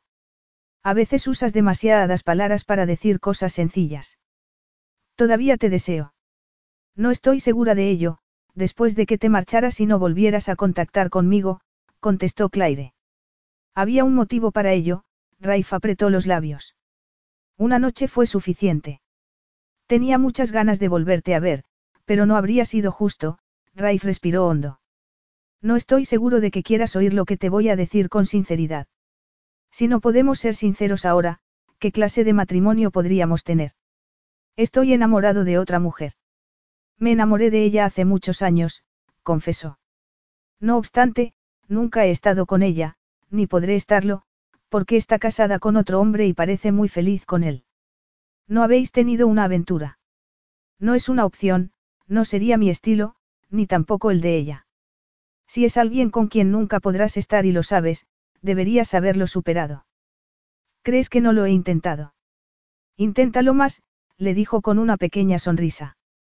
¿Cómo podía enfrentarse ella a una mujer de la que Raif llevaba años enamorado, pero que era inalcanzable? Sin embargo, él le había propuesto matrimonio por el bien de su hijo y ella cada vez sentía algo más intenso por él. Gracias por decirme la verdad. ¿De qué nos sirve? Preguntó Raif. Para conocernos mejor, supongo. Entiendo que esta noche vamos a quedarnos aquí. Raifa sintió, tratando de interpretar la expresión del rostro de Claire. Iba a pedirte tiempo para reflexionar sobre mi decisión, pero creo que ya no es necesario. Me casaré contigo. No te daré motivos para arrepentirte. Has de ser fiel y sincero, le dijo. Es todo lo que te pido. Y no quiero saber la identidad de la mujer de la que me has hablado. Quiero que eso quede claro. Raif respiró hondo. Puedo asumir tus peticiones. Entonces, tenemos un acuerdo. No, un acuerdo, no. Un matrimonio. A veces te comportas como un hombre de negocios. Raif sonrió. Le gustaba cómo lo trataba ella, sin ocultar nada, sin fingir, había muchas cosas que admiraba de Claire, aparte de su físico y del efecto que tenía sobre su libido. Solo con mirarla, se excitaba, y la idea de que pronto volvería a ser suya le encantaba. Cuando se casaran podrían darle un hogar a su hijo. Raif no quería una relación de mentira, y tampoco pensar en un divorcio futuro. El divorcio había destrozado su vida y la de su madre. Y lo había separado de sus hermanos y su padre. Él no permitiría que su hijo sufriera esas pérdidas y, por suerte, la respuesta para prevenir dicho riesgo estaba en sus manos. Si él hacía feliz a Claire, ella no pediría el divorcio. Cenaron en la terraza, charlando animosamente. Raif le contó que apenas había visto a su padre excepto en ceremonias oficiales y ella le narró anécdotas acerca de cuando participaba en el coro de la iglesia, de pequeña. Claire se fue a la cama con un sentimiento de tristeza. Si él no le hubiera contado que estaba enamorado de otra mujer, ella se habría levantado de su cama para meterse en la de Raif, pero después de su confesión, ya no lo veía factible. Era posible que él todavía la deseara, pero ella necesitaba que la apreciara por algo más. Claire no estaba acostumbrada a ocultar sus emociones, pero sabía que en el futuro tendría que ser más precavida. Una princesa no podía irse de la lengua, reírse por tonterías o pensar en ponerse ropa interior especial para sorprenderlo. Y él se sorprendería porque la noche que pasaron juntos él le había admitido que también era virgen. Claire lo agradecía. Al menos la otra mujer no podría robarle eso también. Raif se dio una ducha de agua fría y, al ver que no conseguía solventar su problema decidió que las duchas de agua fría estaban sobrevaloradas. Le sorprendía pensar que durante tantos años no se hubiera visto afectado de esa manera por el deseo. Deseaba a Claire como si fuera una sustancia adictiva a la que se había hecho adicto, y sabía que debía tratarla con mucho respeto para que no pensara que él daba por hecho que podía disfrutar de su cuerpo. Por la mañana, Claire le preguntó qué debía ponerse para la boda y Raif frunció el ceño. Consultaré con mi equipo y organizaremos algo aquí en casa. Necesitarás todo un armario nuevo, pero no podemos ir de compras aquí en Mónaco, que soy muy conocido. Raif no quería hacerle daño a Claire contándole que, si su padre descubría que iba a casarse con una mujer sin su aprobación, removería tierra y cielo para detenerlo, ya que Claire no pertenecía a la realeza ni tenía ninguna relación con una familia importante de Kuristán. Al mismo tiempo, su padre nunca había mostrado interés por saber si Raif pensaba casarse, pero sí había elegido las esposas de sus dos hijos mayores. Tras consultar a su abogado, Raif sabía que no había nada en la Constitución que implicara que necesitaba el permiso de alguien para casarse y una vez que estuviera casado, ya no habría nada que hacer. No estaba dispuesto a que su hijo naciera fuera del matrimonio. Claire fue a visitar a Circe otra vez y Mosin la acompañó.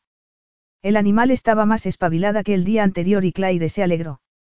Le daba pena no poder llevar a la gatita a casa, con ella, pero estaban a punto de viajar a España y no podía cargar a Eileen con un gato convaleciente. Entonces, ¿qué me pongo? Preguntó a Raif cuando regresó del veterinario y él le informó de que el equipo de moda, la estaba esperando en el salón. Un vestido de boda o algo menos nupcial. No importa. Una vez lleguemos a la embajada no nos verá nadie. El embajador y su esposa te caerán bien. Yo fui al colegio con Casif, y Estella es británica, como tú. Me gustaría un vestido de novia, admitió Claire. Claire, Raif le acarició los labios con un dedo. Sonríe. No me importa si vas vestida como un pirata. Solo me importa que demos este paso juntos. Claire se estremeció y sonrió. Él sonrió también y ella se contuvo para no darle un beso. El brillo de sus ojos provocó que su cuerpo reaccionara y tuvo que apretar las piernas para contener el intenso deseo que sentía. Lo deseaba como nunca lo había deseado, incluso más que la primera vez, porque sabía lo que podía hacerle con la boca, las manos y el cuerpo. Pestañeó deprisa y se obligó a darse la vuelta. El equipo de moda era una estilista y representantes de varios diseñadores. Después de tomarle las medidas, le mostraron varias fotos para saber sus gustos y, después de varios intercambios, le prometieron que tendría un armario con ropa para clima frío y cálido. Ella sabía que pocos meses después, la mayoría de la ropa no le serviría, pero no mencionó nada acerca de su estado. Estaba muy emocionada por haber elegido el vestido de boda de sus sueños y se alegraba de que no se le notara el vientre todavía para poder ponérselo. Al día siguiente, Raif le tendió el teléfono y le dijo que el médico quería comentarle los resultados. Claire caminó de un lado a otro de la terraza y escuchó mientras le informaban del sexo del bebé. Le devolvió el teléfono a Raif y exclamó. Vamos a tener un niño. Sonrió. Raif sonrió también. De veras no me importaba, pero quizá, como soy chico, tener un hijo me parece más sencillo. 48 horas más tarde, ambos se dirigieron al aeropuerto por separado y se ignoraron mientras esperaban en la sala VIP. Es como ser una espía. Le dijo Claire a Raif cuando se reunieron en el jet privado. Y Mosin es como una sombra cuando se mueve alrededor. Me encanta. He tenido cuidado para ni siquiera mirar en tu dirección. Eres una maravilla, Claire, comentó él con una sonrisa. La mayoría de las mujeres me habrían asesinado por obligarlas a permanecer escondidas el día de su boda. Yo no soy como la mayoría. Lo sé muy bien. Era cierto que la ropa que había recibido el día anterior había hecho que se sintiera más segura de sí misma que nunca. Había descubierto el placer de vestir con elegancia, en tonos canela. Aterrizaron en Barcelona y se dirigieron a la embajada por separado. Una vez allí, ella se bajó de la limusina y entró en el enorme edificio, donde la recibió una joven de cabello oscuro. Soy Estella, la esposa de Casif, le anunció. Esto es muy emocionante. Sí, verdad. Convino Claire, contenta del recibimiento tan relajado que le habían dado. Siguió a Estella por una impresionante escalera hasta un dormitorio donde encontró su equipaje. No puedo esperar a ver el vestido. Confesó Estella. Me da pena que Raif sienta que se tiene que casar en secreto solo por ese viejo dictador que tiene como padre. Consciente del hecho de que su anfitriona no sabía que estaba embarazada, Claire no dijo nada. Así que ese era el motivo por el que había que mantener la boda en secreto. Evidentemente, Raif iba a casarse con una mujer a quien su padre no aprobaría. Decidida a no sentirse dolida por aquello, descolgó el vestido y se lo puso. Ningún hombre merece el amor más que Raif, le dijo Estella, sentándose en el borde de la cama. Tuvo una infancia terrible y nunca te la contará. Claire frunció la nariz. Es muy reservado, pero todos somos diferentes, ¿no es así? ¿Quieres saber los detalles? Quizá ya lo sé. Sé lo de sus padres, el divorcio, la depresión de su madre, no creo que tenga derecho a saber nada que él no haya elegido contarme. Lo siento, no he dicho nada. Comentó Estella. Eres leal. Eso tampoco lo ha tenido nunca, alguien que le sea leal. Está demasiado ocupado siendo leal y respetuoso con una familia que se comporta como si él no existiera, excepto cuando les viene bien. Solo lo invitan a eventos oficiales. Lo excluyeron de todas las bodas, nacimientos y celebraciones familiares. Es un hombre muy especial, murmuró Claire, dolida por el hecho de que Raif tuviera que sufrir ese trato por parte de su familia. Ella tampoco había tenido una infancia fácil. Su padre y su madrastra la habían criado sin afecto ni reconocimiento de ningún tipo. Aún así, nadie le había pegado, ni matado de hambre y, por ello, no se sentía con derecho a quejarse. ¿Te preocupas por él? Murmuró Estella con aprobación. Eso es todo lo que yo quería saber. Claire se sonrojó mientras se desvestía. Podría haber pedido privacidad, pero sabía que necesitaría ayuda para ponerse el vestido. Era una prenda con mangas ceñidas de encaje y escote en forma de corazón, el corpiño ajustado y la falda estrecha y larga. La tela de raso, decorada con perlas y de color sepia, el tono que mejor quedaba con su piel.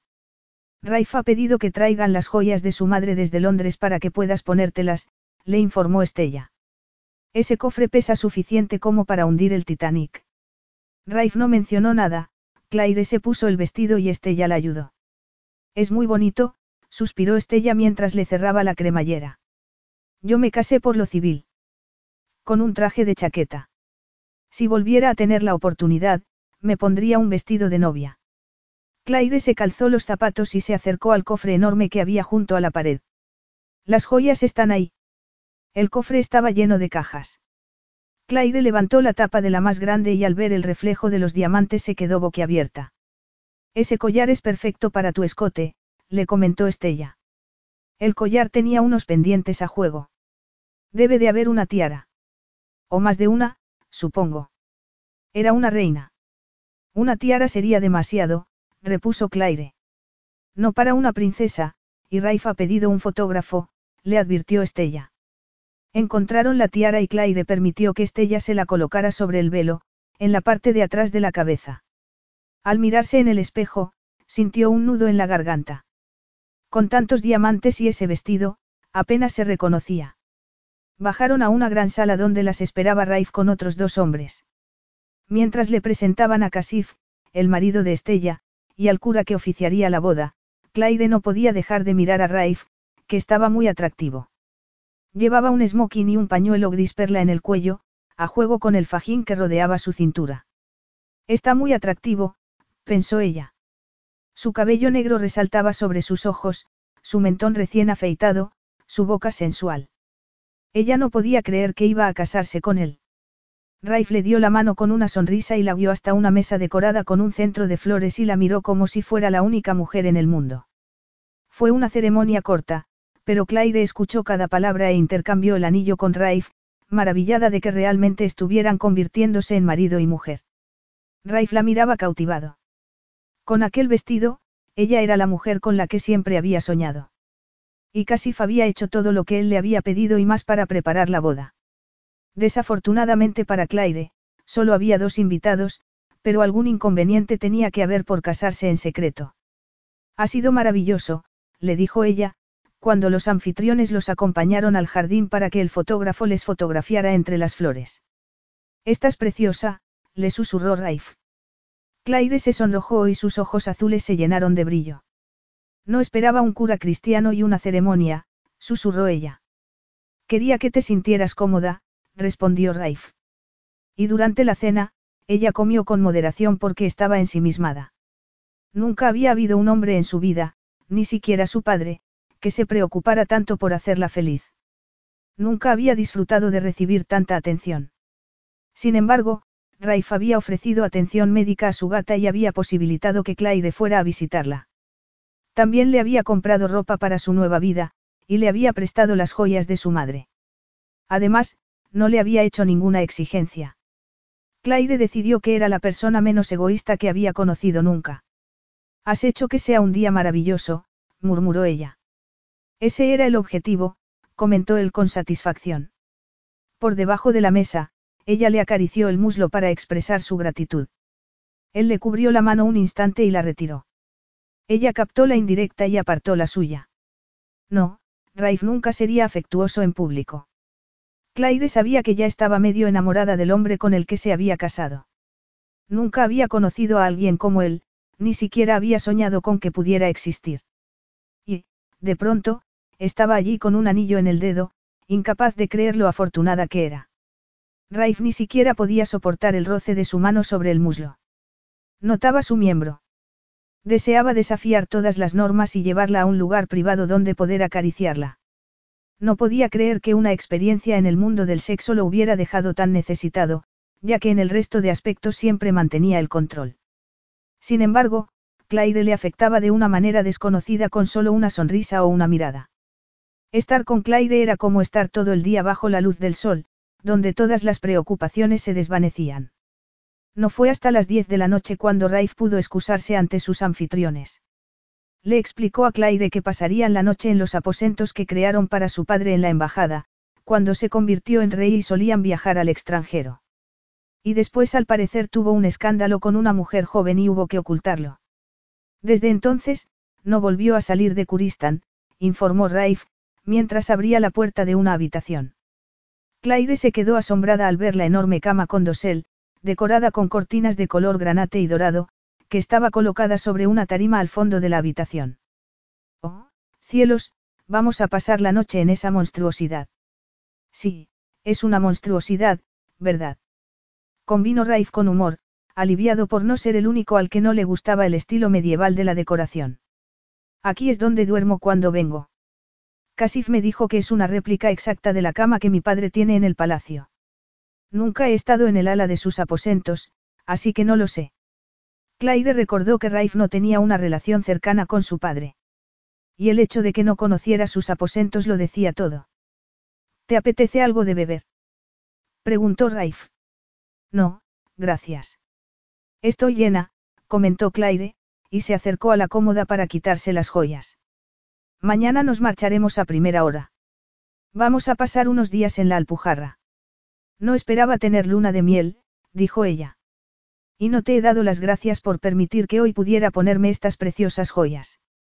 Heredé las joyas de mi madre. Como eres mi prometida, tienes derecho a usarlas. Necesitas ayuda. Me parece que esta noche vas a tener que desenvolverme como si fuera un regalo, murmuró Claire, mientras trataba de quitarse el collar. Déjame, le desabrochó el collar y lo dejó sobre la cómoda. Claire se quitó los pendientes y se los devolvió. Raif le entregó una caja envuelta en papel de regalo. Es mi regalo de boda. Yo no tengo nada para ti.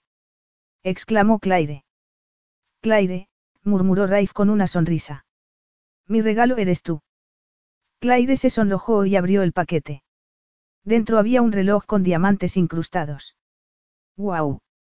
Es precioso, Raif, se apresuró a quitarse el que llevaba y a ponerse el nuevo. Muchísimas gracias. Él la miró e inclinó la cabeza para besarla en los labios. No es nada, comenzó a decir, pero el sabor de sus labios lo dejó sin hablar. Claire se estremeció y se entregó al beso, apoyando las manos sobre sus hombros y pegando su cuerpo al de él. Capítulo 6. Necesito tu ayuda para quitarme el vestido, murmuró Claire contra su boca. Raif se separó de ella y mientras se quitaba el pañuelo y el fajín y dijo. Los dos llevamos demasiada ropa. Como tú en la playa, le recordó ella con una sonrisa, sin darle importancia al hecho de que él se hubiera marchado sin decir nada. Comprendía por qué lo había hecho, aunque hubiera preferido que Raif no estuviera enamorado de otra mujer. Temía que más adelante ella llegara a desear algo más en la relación. Él se quitó la chaqueta y ella le dio la espalda para mostrarle los lazos y los corchetes que tenía el vestido. Me gusta esta pequeña abertura de aquí, dijo él. Me encanta todo el vestido. Es sexy a pesar de que no enseña nada.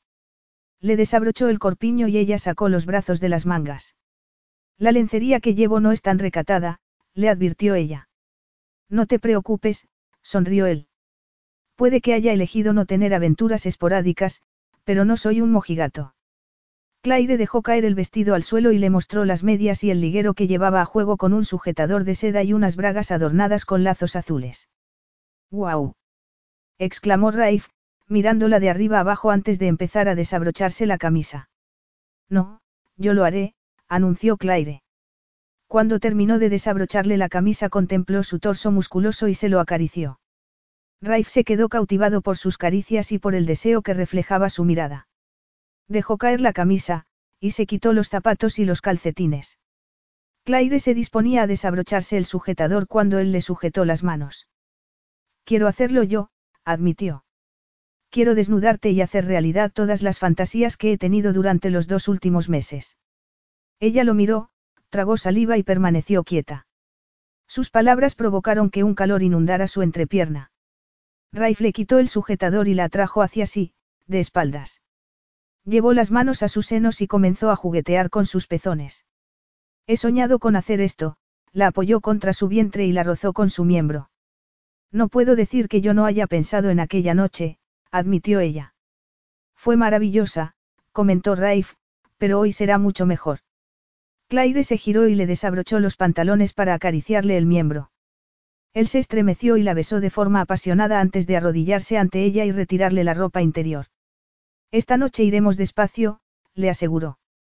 Desnuda, Claire se movió frente a él, demasiado consciente de su desnudez y pensando en todos los defectos que consideraba que tenía su cuerpo. Me parece bien ir deprisa. Considérate una comida gourmet, le aconsejó Raif. Ya, Claire suspiró cuando él le separó los muslos y le cubrió el centro de su feminidad con la boca. No se lo esperaba. Todas las luces estaban encendidas y se sentía avergonzada. Podemos ir a la cama. Parece la cama del conde Drácula. Dormía en un ataúd, comentó ella. Raif se detuvo y la miró. ¿Qué ocurre? Me siento un poco tímida aquí de pie, sé que es estúpido. Raif se levantó y la tomó en brazos para llevarla a la cama. Nada de lo que sientas es estúpido. Me temo que estás con un novio dispuesto a vivir todas las fantasías sexuales que ha tenido, y casi todas son sobre ti y muy recientes. Todas las dudas de Claire se disiparon bajo las sábanas. Él se quitó los pantalones y los calzoncillos y se metió a su lado. La miró fascinado, pensando que, por fin, tenía una familia, alguien que lo querría y a quien querer. Nunca había tenido algo así. Claire y su hijo serían suyos, y eso significaba mucho para un hombre que se había sentido solo toda su vida. Él había querido a su madre, pero ella tenía demasiados intereses como para pasar suficiente tiempo con él. Viajes, fiestas, y aventuras con hombres inadecuados, cuando él se hizo mayor, ella trató de convertirlo en un amigo, en lugar de tratarlo como a un hijo, y había sido muy incómodo para Raif. Eres preciosa, Claire, murmuró él. Y estoy muy feliz sobre nuestro hijo. Estaré a tu lado en todo momento. Claire lo abrazó y le acarició el cabello. Él la besó y provocó que se le acelerara el corazón. Ella arqueó el cuerpo y lo rodeó con las piernas y Raif la penetró. Al ver que ella comenzaba a moverse con rapidez, le dijo. Despacio. Y Claire se rió. Quiero hacerlo perfecto esta vez, comentó Raif, tembloroso. Claire lo miró y le acarició los labios. Creo que siempre es perfecto contigo, murmuró. No quiero ir despacio. Si empiezas a tratarme también como una inválida en la cama, te mataré. Ah, sí. Sí, porque la perfección no existe cuando estamos juntos. Ser feliz es una meta mucho mejor. Raifa sintió y comenzó a moverse en su interior, provocándole sensaciones tan intensas como nunca había experimentado. Él la colocó de lado y metió la mano entre sus cuerpos para acariciar el centro de su feminidad mientras la penetraba con fuerza una vez más. Claire sintió que el mundo estallaba a su alrededor, no pudo evitar gemir con fuerza. Oh, cielos, eh.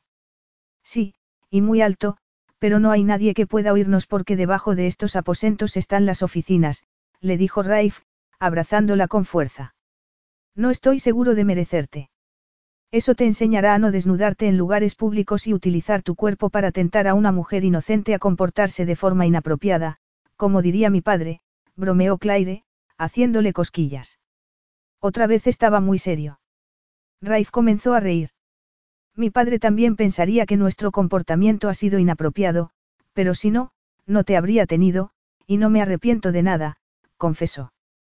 Aunque nos haya llevado a un cúmulo de problemas. Hacen falta dos para bailar el tango, le recordó Claire mientras retiraba la sábana. Hay aire acondicionado aquí. Raif salió de la cama y se dirigió a la puerta para dar a un interruptor. Siempre lo dejo apagado, lo siento. El calor no suele molestarme mucho. Quizá es porque estoy embarazada, o porque tengo a un chico sexy caminando desnudo por la habitación. Y muy excitado. Soltó ella, y se rió al ver su expresión. Bueno, puesto que esta noche de boda no parece estar bajo mi control, a lo mejor puedes decirme lo que tenemos que hacer ahora, dijo él, y se metió de nuevo en la cama. No voy a decírtelo, voy a demostrártelo, dijo Claire, y se acercó a él para investigar cada parte de su cuerpo. Eso me gusta, comentó él, en un momento dado. Uy, sí, me gusta mucho. Se hizo de día más pronto de lo que a ninguno de los dos les habría gustado. Desayunaron en la habitación y, cuando estaban preparándose para marcharse, Estella suplicó. Cuando vayáis de regreso al yate, pasad la última noche aquí y cenad con nosotros. Volaron hasta Almería y continuaron viaje en coche hasta la casa de campo. Nada más llegar, Raif le señaló el peñón de Gibraltar y Marruecos desde la terraza. Un bosque de pinos y robles rodeaba el jardín tropical y en lo alto de una colina se veía un castillo en ruinas. Claire se quedó boquiabierta al ver la piscina infinita, con bar en el agua y una isla en miniatura. Después, se volvió para entrar en la casa. ¿Qué pasa? ¿No te gusta? Le preguntó Raif. Es fantástico, dijo Claire, contemplando las maravillosas vistas que tenía el salón. ¿Cómo no iba a gustarme? Este lugar es tuyo. Es de alquiler, pero la empresa es mía. Yo rehabilité las casas de esta zona, algunas desde el principio, y otras que estaban en ruinas. Supongo que es mía, pero no la considero una de mis casas privadas. Ella recorrió la cocina con sus persianas azules y los enormes fogones. Una de mis casas privadas, pensó. Le entraron ganas de reír. Él le había presentado un mundo nuevo y desconcertante, lleno de riqueza y opulencia. Y ella no podía creer que iba a compartir ese estilo de vida con él. Claire continuó explorando la casa y llegó a un dormitorio impresionante con baldosines de colores en la pared y un enorme baño de mármol. Alguien vendrá a atendernos todos los días, comentó Raif, colocándose tras ella para abrazarla. Sé que cocinas muy bien, pero se supone que no debes cocinar en tu luna de miel. Así es, Alteza. Bromeó ella, pegándose a su cuerpo para sentir su calor. Al instante, su cuerpo reaccionó. Así es, contestó él con la respiración acelerada. Se sentó en la cama y giró a Claire para que lo mirara. No puedo esperar a estar en tu interior otra vez, la besó de forma apasionada. Te deseo todo el rato. Cada vez que te miro, te deseo de nuevo. Ella sonrió. Así que anoche no terminamos de cansarnos. No puedo creer que algún día llegue a cansarme de ti. No puedes vestir de traje durante todo el tiempo que estemos aquí, le dijo Claire. Has venido a relajarte. Relajarme no se me da bien. A mí sí, le dijo, desabrochándole la corbata y los botones de la camisa. Raif captó la indirecta enseguida y se puso en pie para desnudarse a toda velocidad. Claire se quitó los zapatos y la chaqueta para sentarse en la cama, como si estuviera contemplando un striptease. Sí. Sí. Exclamó entusiasmada.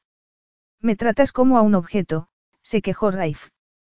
Claire sonrió. Pero creo que te gusta. Tienes razón, admitió él y se acercó para desabrocharle el vestido y besarla en el cuello. Le sujetó los senos y le retiró el sujetador, pellizcando sus pezones con delicadeza.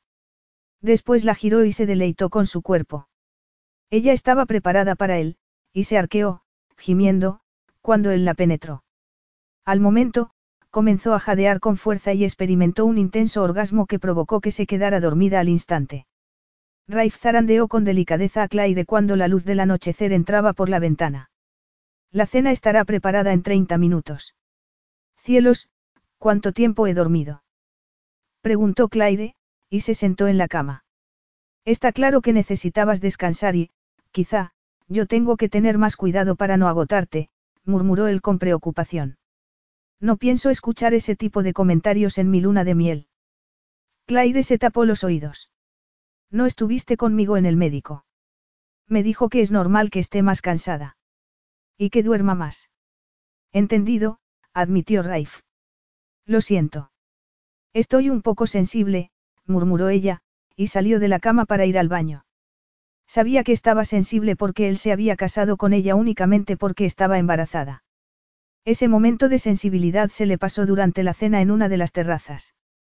Puesto que Raif había estado antes en las Alpujarras, conocía los pueblos más bonitos y, al día siguiente, fueron de excursión. Él se vistió con unos vaqueros y Claire sonrió al ver que eran nuevos y que lo había hecho por ella. Lo escuchó mientras le daba explicaciones, admirando el sonido de su voz, las facciones de su rostro y sus gestos. Sí, se estaba enamorando del hombre con el que se había casado y no había mucho que pudiera hacer al respecto. ¿Y por qué iba a querer hacer algo al respecto? Después de todo se habían casado, y no solo para legitimar el nacimiento del bebé. No obstante, enamorarse de alguien que amaba a otra persona daba miedo, ya que sabía que el riesgo de sufrimiento era muy alto. ¿Y si Raif se aburría de ella? ¿Y si decidía que no era feliz? Durante la siguiente semana fueron inseparables. Raif no dejaba de advertirle que tenía que trabajar, pero nunca la dejaba demasiado tiempo sola y ella estaba encantada. Visitaron los pueblos blancos y las tiendas de artesanía, donde ella se compró unas coloridas alfombras hechas a mano, un par de cestas y varios artículos de cerámica. Hicieron una visita a una chocolatería artesana, y un picnic con vistas a una preciosa cascada a la que llegaron dando un paseo. Y ella cocinó, porque él no consiguió mantenerla alejada de los fogones. Claire preparó todos los platos de cocina que le encantaban y añadió los productos locales como almendras, higos, miel y queso. Raif hizo planes especiales para la última noche que pasarían en aquella casa. Había reservado una visita privada a la Alhambra. Al atardecer, el edificio se teñía de color rosado. Puesto que era uno de los palacios musulmanes antiguos mejor conservados, tenía especial interés para Raif, a pesar de que ya lo había visitado varias veces. Él le explicó a Claire lo que iban viendo, el sistema de riego y cómo en el palacio de Curistan había un sistema de canales parecido. También le tradujo los poemas que había en las paredes y después la guió hasta un jardín donde había un estanque, dos sillas y una mesa. ¿Vamos a cenar aquí? Preguntó ella, antes de volver la cabeza para observar a un grupo flamenco que se disponía a cantar y tocar la guitarra. Es impresionante, Raif. ¿Cuándo has organizado todo esto? A principios de semana. Quería que tuvieras un recuerdo especial de nuestro último día, comentó Raif mientras dos camareros le servían la cena y su equipo de seguridad esperaba en los márgenes del jardín. Será un precioso recuerdo para siempre, repuso Claire con los ojos humedecidos por las lágrimas. Tuvo que hacer un esfuerzo para contenerse y no levantarse a darle un abrazo en público. Al día siguiente recogieron sus cosas para volver a Barcelona. Llegaron allí al anochecer y cenaron con Estella y Casif.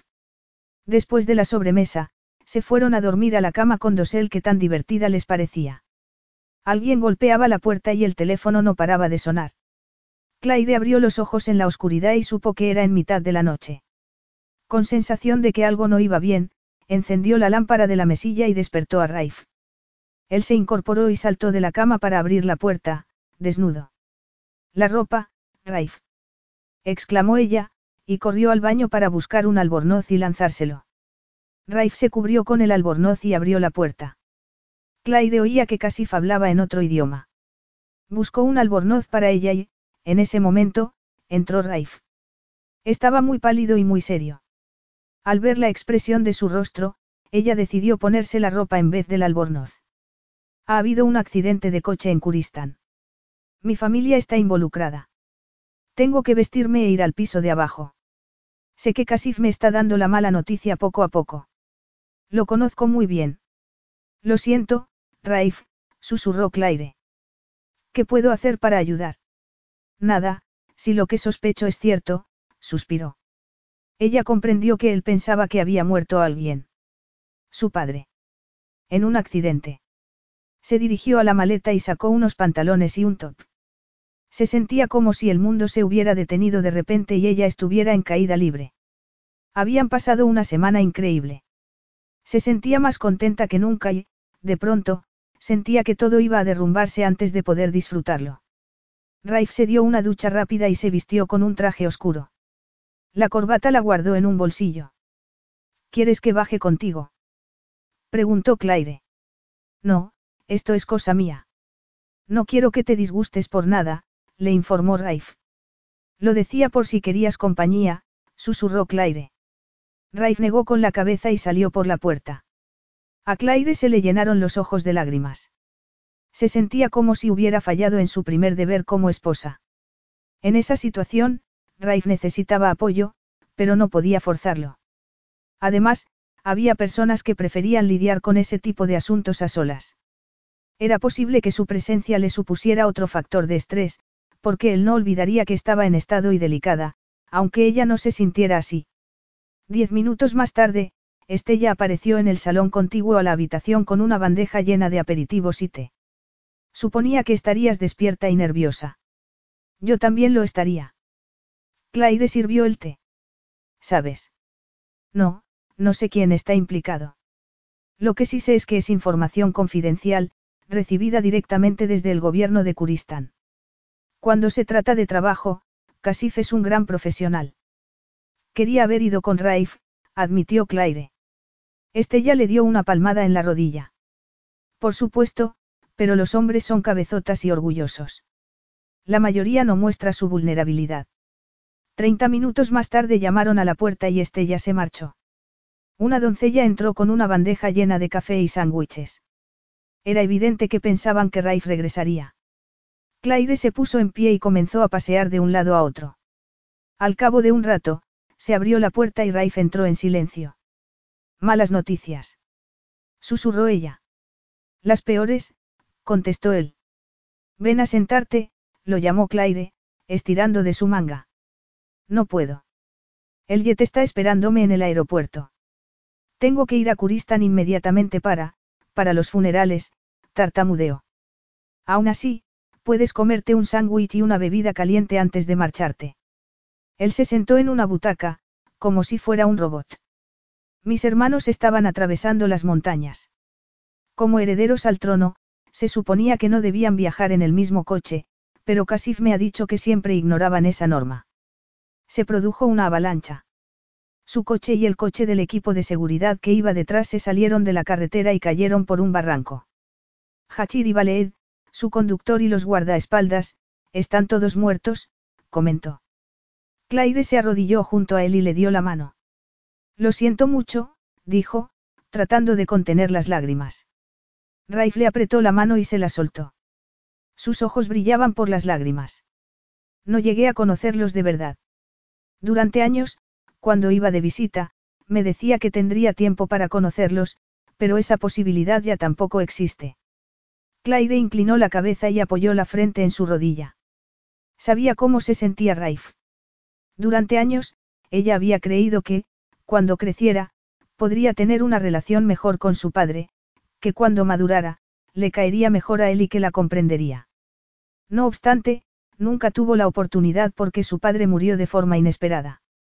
Sí, sabía perfectamente cómo se sentía Raif y cómo trataba de contener la emoción. Tengo que irme, Raif se puso en pie. Mi padre está en cuidados intensivos. Sufrió un ataque al corazón cuando le informaron de la muerte de mis hermanos. Tengo que ir a verlo. Por supuesto, convino ella, afectada por la última noticia. Claire tenía muchas preguntas, pero no dijo nada más que. ¿Puedo acompañarte? Raif se quedó helado. Mejor no. Podrás reunirte conmigo cuando hayan finalizado todas las formalidades, pero no tiene sentido que me acompañes ahora. Llegaron dos doncellas para empaquetar sus cosas. Los guardaespaldas permanecían en los alrededores. Claire se acercó a Mosin. No ha comido nada. Por favor, asegúrese de que coma. Por supuesto, Alteza. Era la primera vez que se dirigían a ella de esa manera y Claire se quedó desconcertada. Pestañeó y regresó a la habitación para supervisar la recogida. En muy poco tiempo, Raif se había marchado. Te llamaré, le había dicho abrazándola brevemente, consciente de que todo el mundo los estaba mirando. Será mejor que vayamos a desayunar, había dicho Estella mientras Raif se subía a la limusina y desaparecía, destrozando todos los sueños y las esperanzas de Claire.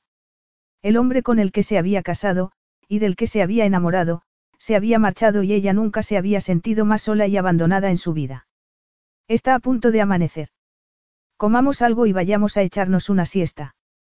De pronto, Claire se percató de que Raif se había convertido en lo más importante de su vida y eso era una verdad aterradora para una joven que había anhelado la fuerza y la independencia para manejar su propia vida. Estella la guió hasta el comedor. También estás en shock, le dijo. Come y vuelve a la cama. Estoy bien. Es solo que no me gusta dejar que Raif lidie a solas con todo esto, admitió Claire. Durante los próximos días no podrá dedicarte ni un minuto. Estará demasiado ocupado, explicó Estella. Imagino que por eso no te ha llevado con él. Pensé que a lo mejor le gustaría que conociera a su padre, susurró Claire. Entiendo que no es lo ideal, puesto que está enfermo, pero... Estella la miraba con el ceño fruncido. Claire, es improbable que el rey Jaffrey siga con vida mañana a estas horas. Ha tenido un ataque al corazón muy grave. Los médicos no creen que vaya a sobrevivir. Raif lo sabe. Este ya asintió. Debería habértelo dicho. Claire inclinó la cabeza y bebió un poco de té. Es una tragedia, susurró. Está perdiendo a todo el mundo. A ti no. Intenta comer. Comprendo que es difícil con tu nuevo cargo, pero necesitas mantenerte fuerte para los días que se avecinan. ¿Qué nuevo cargo? Claire pestañeó y miró el plato. Pensando en el bebé consiguió comer un poco de huevo y de tostada. El gobierno tiene miedo de que haya revueltas. El rey Jafri no era muy popular, pero sí una institución, explicó Estella. Sin embargo, Raif sí es muy popular. Me dijo que no era muy importante en Kuristan porque era el tercer hijo, murmuró Claire. Casif intervino en la conversación mientras se sentaba a la cabecera de la mesa. Incluso en el colegio, cuando sacaba las mejores notas, Raif era muy modesto hacia sus pocos logros. Ha recaudado millones para las asociaciones benéficas de Kuristán. Ha trabajado mucho para ayudar a los pobres de nuestro país y no hay nadie que se preocupe más por su país natal. Es muy respetado en Kuristán y mañana le pedirán que acepte la corona. ¿La corona? Preguntó Claire asombrada. No lo sabías. Estella se mostró sorprendida. No hay nadie más que pueda ocupar el trono. Sus hermanos no tenían hijos. Susurró Claire. Hachir tenía hijas y Baleed no tuvo descendencia. La línea de sucesión continúa por el lado masculino. No tenía ni idea, admitió ella. No hay nadie más, le informó Estella. Raif será el rey y tú la reina. Ninguno de los dos tenéis elección. Raif nunca daría la espalda a sus obligaciones, comentó Casif. Al ver la expresión de Claire añadió. Mañana te necesitará diez veces más de lo que te necesitaba hoy. Disculpadme, Claire sintió una náusea y se levantó deprisa para dirigirse al baño de su dormitorio. Después se miró en el espejo y vio que estaba pálida. Ninguna futura reina había tenido tan mal aspecto. Rey y reina. Era como si el mundo se hubiera vuelto loco. Claire estaba asustada y temía no ser capaz de desempeñar el cargo, Raif se arrepentiría de haberse casado con ella. Capítulo 7. Claire trató de relajarse en la cubierta del manoor, pero no lo consiguió. Al parecer, ya nunca podría estar sola. Un equipo de guardaespaldas había llegado al barco para reforzar al equipo de seguridad que Raif tenía designado para ella. Claire se había enterado de su nuevo estatus porque la tripulación había empezado a llamarla Alteza, y no porque su marido, el nuevo rey de Kuristán, se lo hubiera anunciado. Había salido en las noticias, así que Claire había asumido que era verdad, a pesar de que sabía que no era la adecuada para el cargo. Solo era una ayudante de cocina, y se había convertido en reina únicamente porque había concebido un hijo con un príncipe. Cuando se marchó de la embajada en Barcelona y se dirigió al puerto donde la estaba esperando el manoor, se encontró con que el muelle estaba lleno de paparazzis tratando de hacer fotos y gritándole preguntas. No obstante, el equipo de seguridad la subió a bordo con rapidez, pero tanta atención hacía que Claire se pusiera nerviosa. La primera mañana, Gregoire había ido a llevarle unos huevos a la benedictina a su cama, porque sabía que eran sus favoritos. Eso había sido suficiente sorpresa, particularmente cuando él sonrió y le dio la enhorabuena por el matrimonio. El capitán Astins también le trasladó las felicitaciones de parte de toda la tripulación. De hecho, todo el mundo parecía alegrarse por Raif y Claire, y nadie insinuaba que no fuera adecuada para el cargo como bien sabía ella. Eso la sorprendía. Raif, sin embargo, no la había sorprendido. Se había puesto en contacto con ella dos días después de la boda para informarle de que su padre había muerto, y que solo había recuperado la conciencia brevemente mientras él permanecía a su lado. Y ahora eres el rey. exclamó ella, en tono casi agresivo. Y Raif había actuado como si ese pequeño detalle no tuviera importancia y se había atrevido a preguntarle a ella cómo estaba. Había enterrado a tres miembros de su familia y subido al trono, y él se comportaba como si fuera un día más en la oficina. No puedo ser reina. Le había advertido ella. No estoy hecha para ese tipo de cosas. Tampoco yo, contestó Raif. Pero a veces tenemos que hacer lo que tenemos que hacer y tomarnos las cosas con calma. Raif actuaba como si todo fuera normal. ¿Cómo se suponía que una mujer como ella podía aceptar un cargo tan importante como ese en un país que nunca había visitado? ¿Y cómo podía admitir que no deseaba nada de todo aquello? Raif había pensado en ello. Claire ni siquiera hablaba el idioma, o conocía la cultura, la historia, o algo que fuera útil para desempeñar el cargo. Ella había intentado decírselo, pero él no la había escuchado. De hecho, Claire sentía que se había negado a escucharla. Y Raif había zanjado la conversación diciéndole que, al día siguiente, antes de que el barco entrara en aguas británicas, un helicóptero iría a recogerla. Claire reconocía que Raif no era tan intenso como otros hombres que ella había conocido. Cuando regresó al yate, en el camarote de Raif, encontró un rascador enorme y una cama para gatos de lujo. Circe, ya había vuelto al barco. Llevaba una escayola y un collarín para restringirle el movimiento de la cabeza, y aprovechaba todas las oportunidades para que le hicieran una caricia o le dieran un premio y por la noche, se acurrucaba en una cómoda cama forrada de piel. Así que Raif había pensado en las necesidades del gato, pero no en las necesidades de su esposa después de lo que le había sucedido a su familia. Raif se bajó del helicóptero y se dirigió al lugar donde su esposa se había refugiado, una terraza contigua al camarote que apenas se usaba.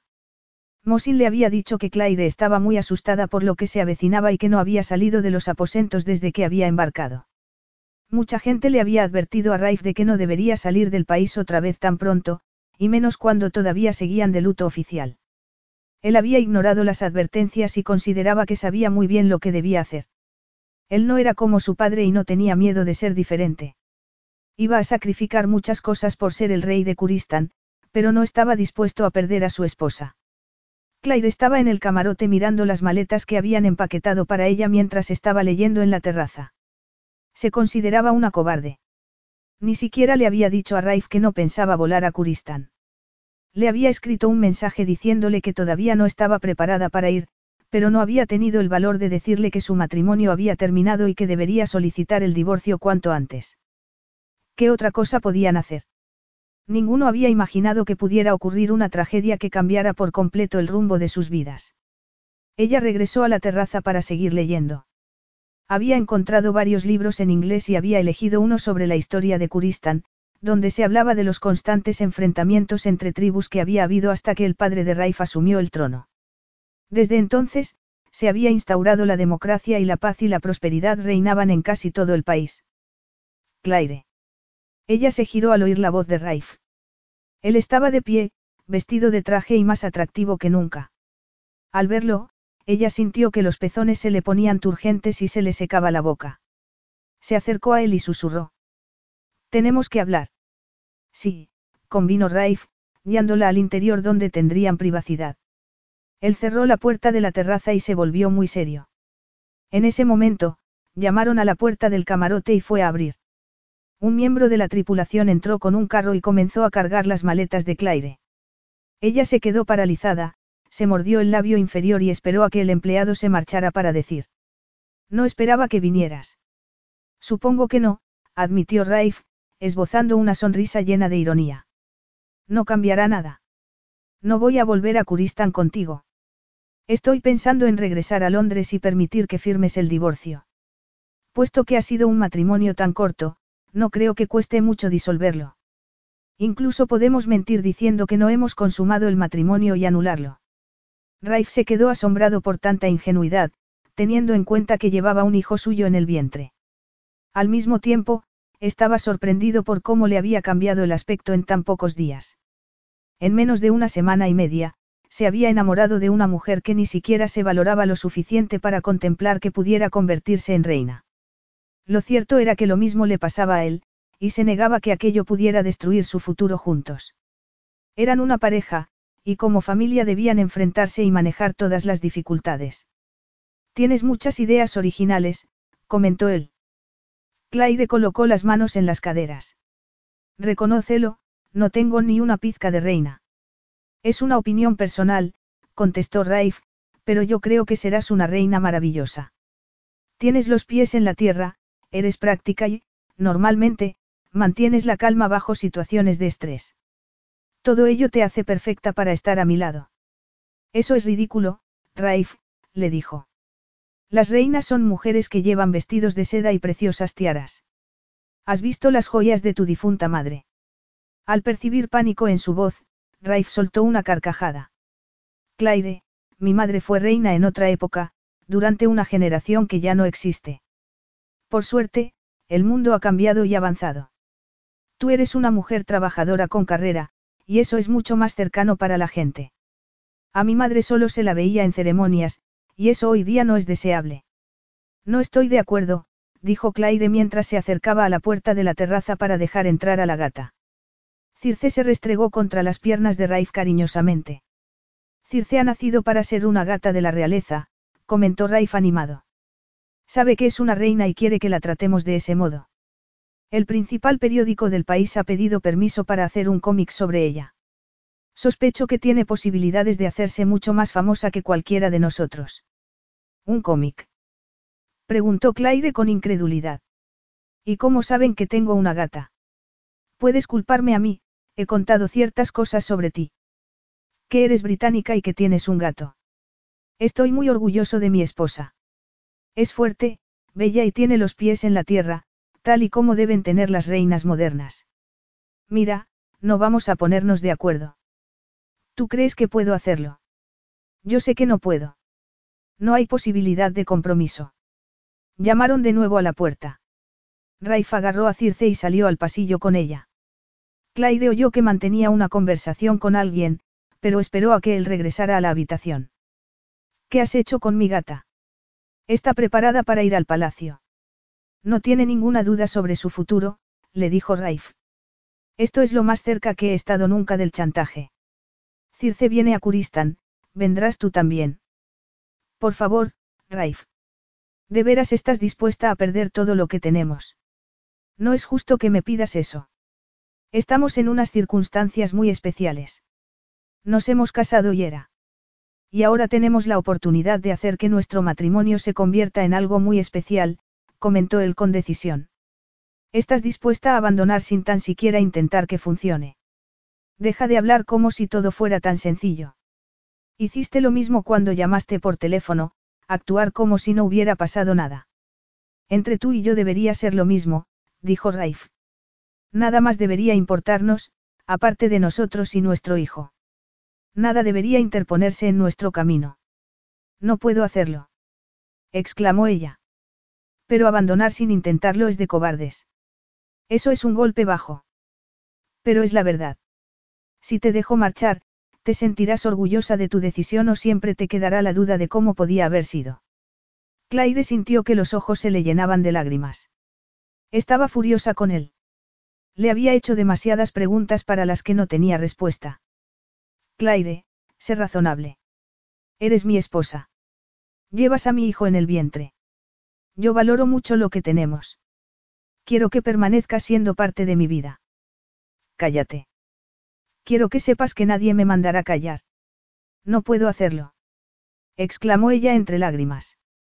No soy ni lo bastante buena, ni lo suficientemente lista para ser reina, ni siquiera por ti.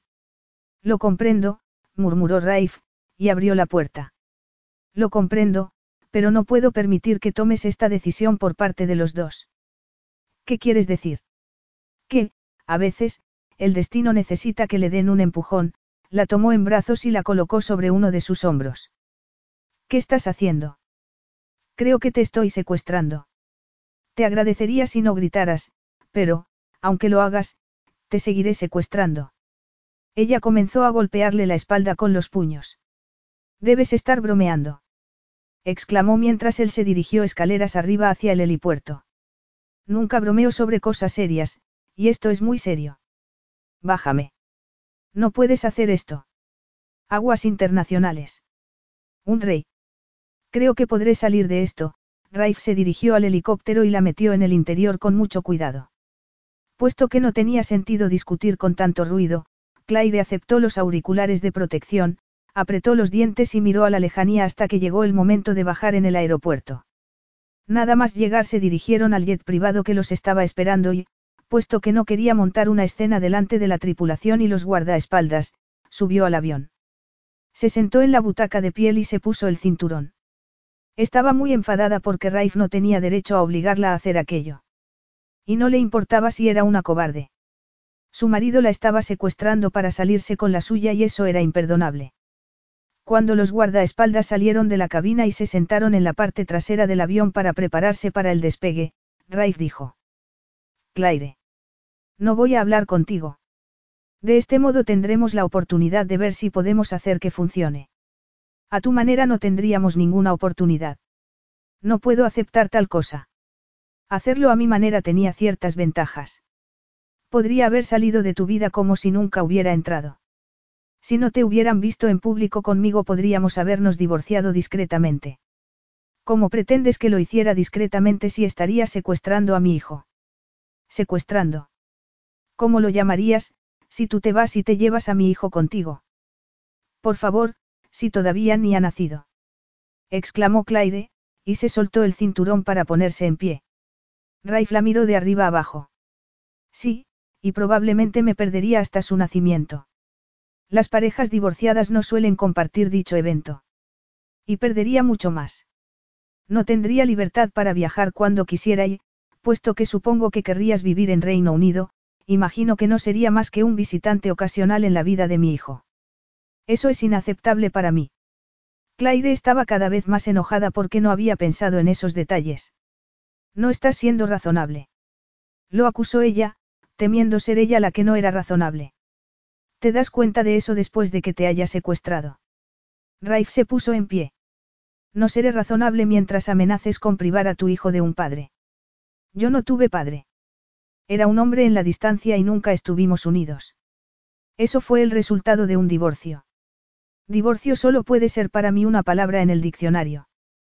Claire estaba desconcertada por la rabia que mostraba Raif y por cómo la estaba bombardeando con hechos innegables. Me parecía demasiado pronto para pensar en nuestro hijo, murmuró. Lo siento. Debería haber pensado en el efecto que tendría el divorcio sobre vuestra relación. También has de tener en mente que ese niño será el príncipe de Kuristan desde su nacimiento. Es su derecho de nacimiento, su herencia y su camino. Claire se puso pálida y se sentó de nuevo en la butaca.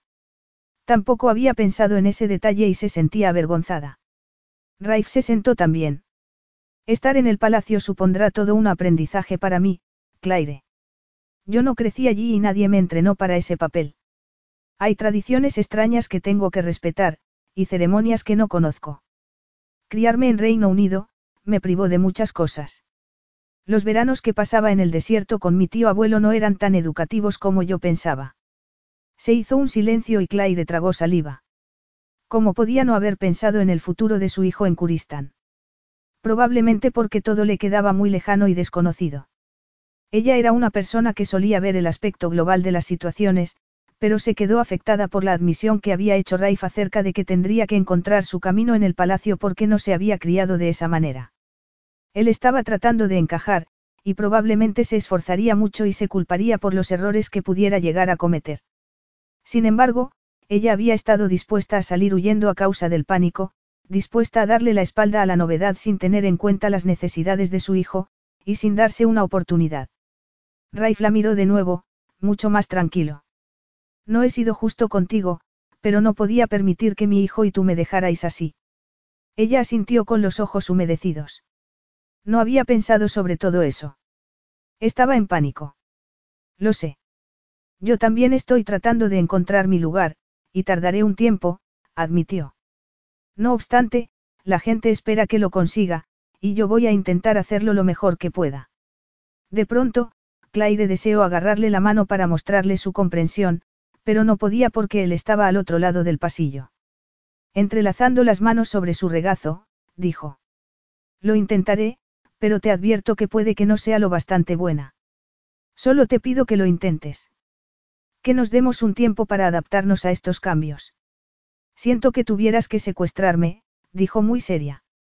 Aunque en cierto modo lo he disfrutado. Raif la miró un instante y soltó una carcajada.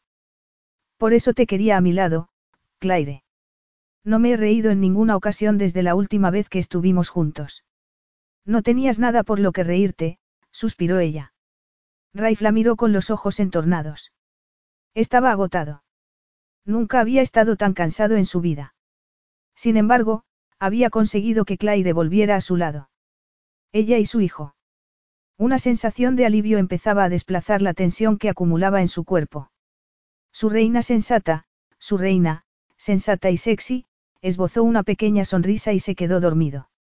La puerta del final de la cabina se abrió una pizca y apareció Circe. La gata se subió al regazo de Claire y ella la acarició. Le sirvieron un té y unos sándwiches y le dieron un montón de revistas de moda en las que no tenía ningún interés, ya que en breve tendría que empezar a utilizar ropa de premamá. Observó a Raif mientras dormía. Con el rostro relajado parecía más joven. Conseguiría superar los retos que tenía por delante, y ella también, porque lo amaba. ¿Cómo podía haberse convencido a sí misma que sería capaz de alejarse de él? Capítulo 8. Aterrizaron en Kazan, la capital de Kuristán y, enseguida, se subieron a un vehículo con los cristales tintados donde seguidos por un fuerte despliegue de seguridad atravesaron la ciudad. Era un lugar mucho más moderno de lo que Claire había imaginado y había varios rascacielos. Mi padre odiaba todos estos edificios, pero no pudo hacer nada al respecto, le dijo Raif. No nos han recibido los periodistas en el aeropuerto porque, durante su reinado, mi padre impuso normas draconianas a los periodistas. ¿Por qué? Cuando él era joven, en España tuvo un escándalo con una mujer y él culpó a la prensa por ello. Se quedó muy afectado y decidió asegurarse de que nunca volvería a pasarle algo así, ni a él ni a su familia. Se volvió muy controlador con respecto a su comportamiento. Ahora, por supuesto, el gobierno quiere que se aflojen las restricciones. De hecho, el gobierno quiere que se retire todo lo que mi padre dictó para prevenir que Kuristan se acompasara al resto del mundo moderno, pero tendrán que hacerlo despacio para contentar a los tradicionalistas. ¿Y tú qué opinas? preguntó Claire. Estoy entre las dos posturas. Soy nuevo en todo esto y tengo que aprender a escuchar más en lugar de mandar. Es difícil. He sido mi propio jefe mucho tiempo. No obstante, puedo utilizar mi experiencia en los negocios y en el progreso, y eso es bueno. El palacio era un edificio de piedra situado en el desierto que había detrás de la ciudad. Rodeado por una muralla muy alta, parecía más una fortaleza, hasta que el vehículo atravesó las puertas y ella vio las fuentes y los jardines. Parece medieval. Lo es, pero la segunda esposa de mi padre instaló todas las comodidades del mercado. Se parece más a un hotel que una casa. No obstante, las habitaciones de los empleados siguen siendo anticuadas y austeras y la cocina parece de hace cientos de años. Eres libre para hacer las mejoras que consideres. Yo. Debes saber cómo modernizar una cocina y utilizar la normativa de higiene y seguridad para hacer mejoras. Y en cuanto a nuestra futura casa, puedes consultar con los obreros que he contratado. Pensaba que esta sería nuestra futura casa. Los aposentos privados de mi padre deberían estar en un museo. Con la cama del conde Drácula. Raifa sintió. Todas las habitaciones de su ala son así. Muy recargadas y oscuras. Él no permitió que su segunda esposa cambiara nada. No quiero pasar mi tiempo libre allí, y me gustaría abrir esa parte del palacio al público, así que, mejor que se quede como está. ¿Y dónde viviremos? En la zona antigua del palacio. Es un edificio enorme. Cada generación la ha ido ampliando, le explicó mientras la ayudaba a salir del coche. El servicio está esperándonos dentro. Dentro del palacio había una multitud. El recibidor parecía el de un hotel exclusivo y tenía todo tipo de lujo, pero ninguna personalidad. Nada que indicara que era el Palacio Real de Curistán. Claire saludó a unos y a otros, pero eran demasiados y sabía que tendría que aprenderse los nombres poco a poco. Sabaz, el encargado de la casa, era un hombre con cabello gris y bigote, que le resultaría fácil de recordar. Ven a conocer a mi tío, el príncipe Umar. Es el hermano pequeño de mi madre. Era un hombre bajito que tenía el cabello blanco, al igual que la barba. Él la saludó y se volvió para llamar a una mujer morena y delgada que se acercó nerviosa a ellos. Alteza, saludó, haciendo una reverencia ante Raif. Durante un instante, Raif se quedó helado. Después sonrió. Nala, ¿cómo estás? Le dijo, antes de mirar a Claire para anunciar. Esta es Nala, está bajo tutela de mi tío. Nala necesita un trabajo, anunció el tío. Y he pensado que el palacio sería el lugar perfecto ahora que ella y las niñas viven conmigo. ¿Estás viviendo con mi tío otra vez? Preguntó Raif con el ceño fruncido. Desde que murió mi marido. Lo siento, pensé que te habrías enterado. Aunque, claro, ha pasado mucho tiempo desde tu última visita. Nala, ve a hablar con mi esposa, le ordenó Umar. Yo se lo explicaré a Raif en privado. Raif se acercó a saludar a alguien más y vio a Claire apoyando una mano en su espalda. ¿Cuál es el secreto? No lo sé, dijo con intriga. Conozco a Nala desde que era adolescente. Mi tío y mi tía solo tenían una hija. Murió de forma trágica y cuando Nala se quedó huérfana, la adoptaron porque era la mejor amiga de su hija. Se casó nada más terminar la escuela con un hombre mucho mayor. No sabía que había muerto. ¿Y cuántas hijas tiene? Dos o tres. No estoy seguro. Deben estar en la escuela. Mientras Raif hablaba con otro señor, su tío se acercó a Claire y le dijo. Confiaba en que Nala pudiera trabajar para ti. Puede serte de gran ayuda. Habla tu idioma y será una buena guía. Por supuesto, convino Claire, sin saber qué decir. Tendría que aprender a cómo comportarse en todas las situaciones. De hecho, estaba abrumada de todo lo que tenía que aprender sobre Kuristan, su gente y su nuevo papel allí. Gracias, dijo él, como si ella le hubiese hecho una promesa, aunque no era así. Raif regresó a su lado y la llevó hasta un ascensor. Voy a enseñarte dónde vamos a vivir por ahora. ¿Quieres decir que vamos a mudarnos más de una vez? Posiblemente. Depende de cuánto te guste el edificio que he elegido y si puedes soportar vivir en medio de una obra. Claire se rió. Va a ser tan terrible.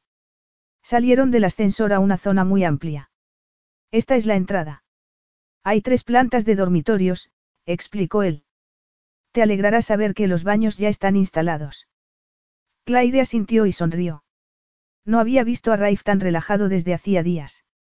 Ella permaneció en silencio mientras él le mostraba las habitaciones que estaban reformando.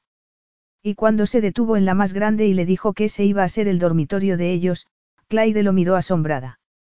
¿Y por qué es tan grande? ¿Por qué es para los dos? Por supuesto que es para los dos, murmuró ella. Pero esa no es la norma del palacio, le explicó Raif. Según dice Sabaz, ningún rey ha compartido dormitorio con su esposa. En parte porque necesitarás una doncella que se ocupe de tu ropa y yo un ayudante de cámara, y para eso necesitamos dos vestidores separados. Por lo tanto, necesitamos un espacio muy grande. Claire no podía imaginar tener a una doncella solo para cuidar su ropa, así que, asintió sin más. No podía imaginar que Raif pudiera dormir en otra habitación, ni la falta de intimidad que eso supondría. Sospechaba que el dormitorio sería el único lugar donde estarían a solas de verdad, y eso la asustaba. Él le mostró el dormitorio que estaba utilizando y ella se animó al ver que había objetos que le resultaban familiares. Mientras pasaba la mano pensativa sobre un cepillo de madera que había sobre una cómoda, sonó el teléfono de Raif. He de regresar a la planta baja. Hay gente esperándome. Debería hacer el esfuerzo y hablar con ellos. Claire lo miró a los ojos y se estremeció. Era el efecto que Raif tenía sobre ella.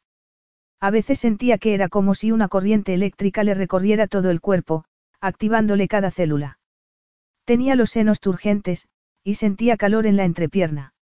Raif la miró fijamente y le dijo. No quiero dejarte aquí sola.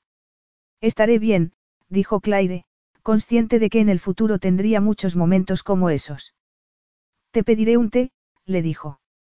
La habitación de al lado es un salón y está amueblada, se pasó la mano por el cabello. Decirte que está amueblada es como si fuera a parecerte un consuelo. Raif, Claire le acarició el cabello. Deja de preocuparte por mí. Soy muy independiente. Sí, pero. Nada de peros. No te has casado con una mujer que necesita que estés encima de ella todo el rato. No soy incapaz. Él se marchó y ella tragó saliva antes de entrar en la habitación de al lado. Minutos más tarde, una mujer mayor entró con una bandeja. Estaba a punto de servir el té cuando llamaron a la puerta. Sí. Preguntó Claire. Nala asomó la cabeza.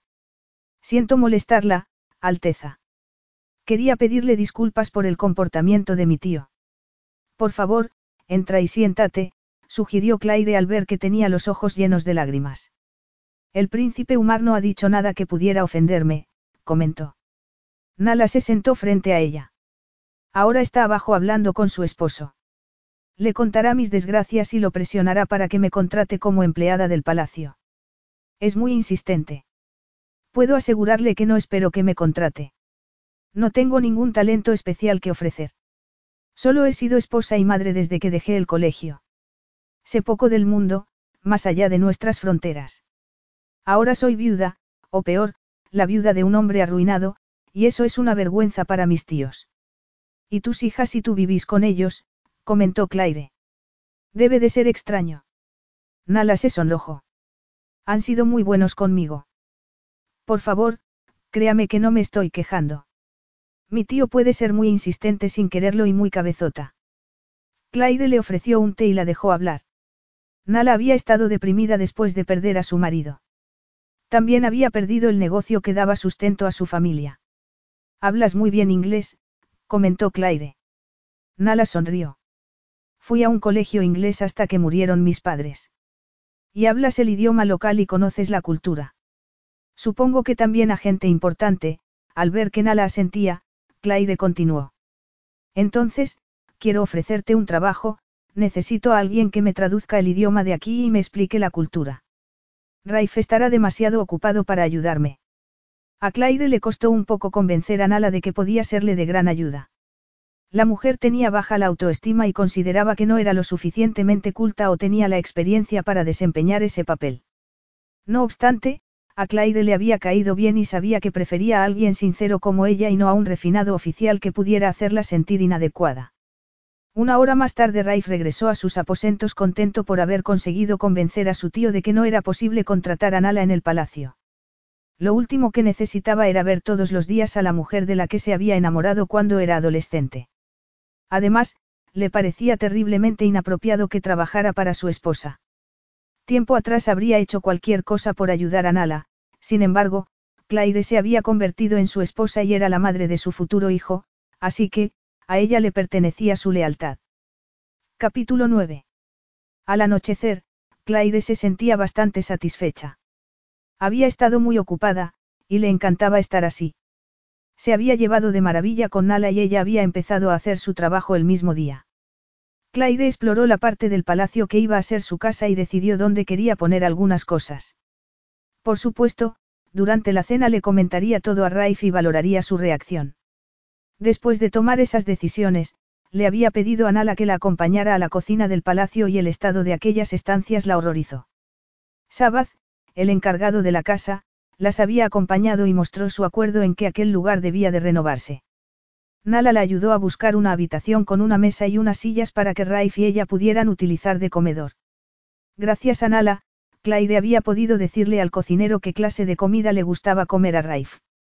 Raif estaba saliendo de la ducha, envuelto en una toalla, cuando ella entró desnuda para hacer lo mismo. ¡Qué ilusión, esposa! exclamó él, y la estrechó entre sus brazos. Estoy toda sudada, se quejó ella. No soy tan exquisito después de tantos días sin estar contigo, admitió él. Yo sí, repuso ella, resistiéndose a su mirada. Tendrás que esperar a que me sienta limpia. Y Raif se rió. Le encantaba su sinceridad. No ocultaba nada, ningún secreto, ni manipulación. Esperaré, murmuró acariciándole el cabello y dándole un beso.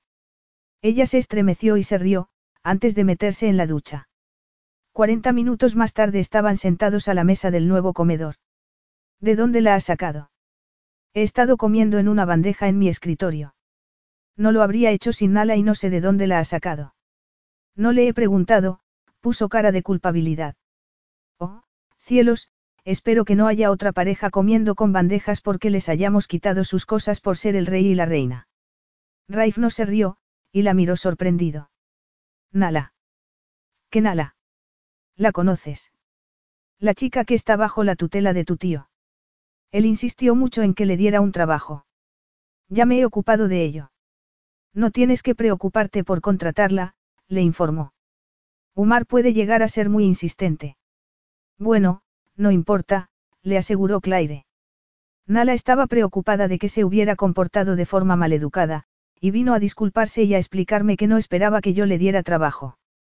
Eso está bien, Raif se relajó una pizca cuando le sirvieron el primer plato. Trabajar como tu ayudante se considerará un trabajo de lujo en el palacio. Será mejor que ese puesto no se lo lleve la chica tutelada de mi tío. Podría parecer nepotismo. Claire puso una mueca. Oh, cielos, la he contratado directamente. ¿Qué has hecho? Preguntó Raif en un tono que ella nunca había oído antes. Era una mezcla de enfado e incredulidad, y sus ojos brillaban con furia.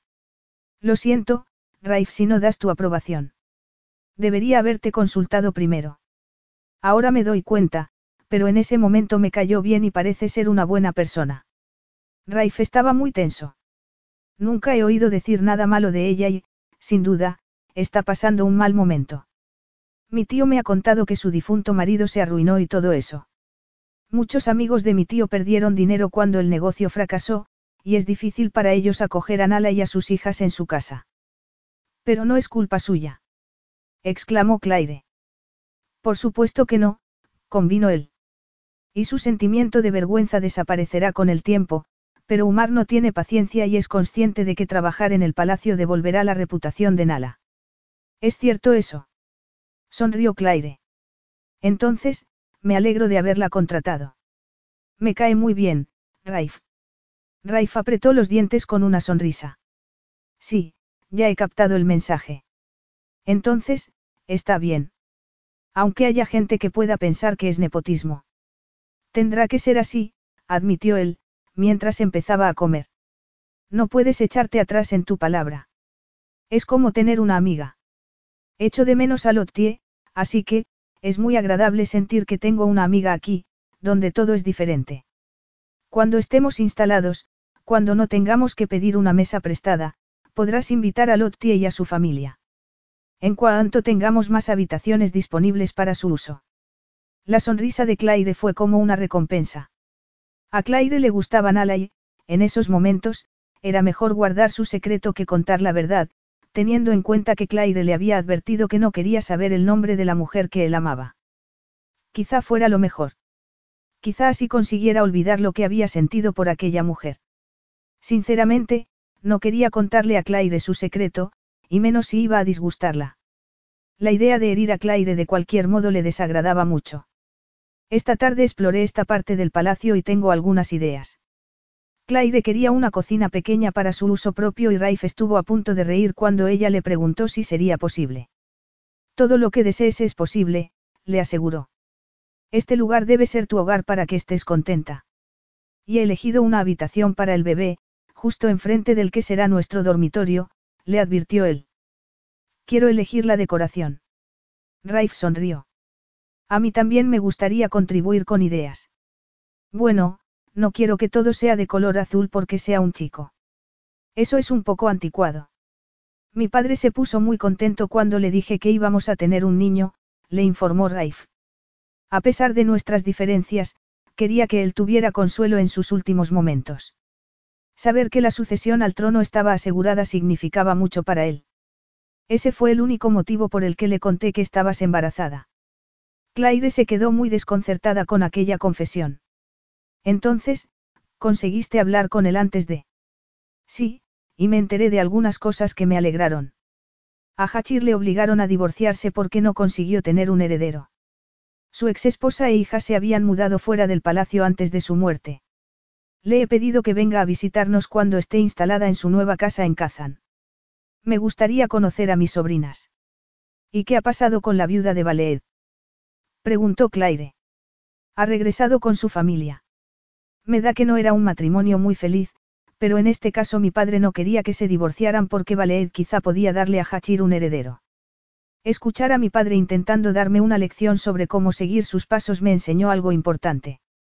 Yo creía que mis hermanos habían tenido una relación con él mejor que yo. Ahora me doy cuenta de que fui afortunado porque se olvidó de mí y pude vivir mi vida sin su destructiva interferencia. Al menos mi padre admitió que se había arrepentido de divorciarse de mi madre y de no haber hecho ningún esfuerzo por conocerme.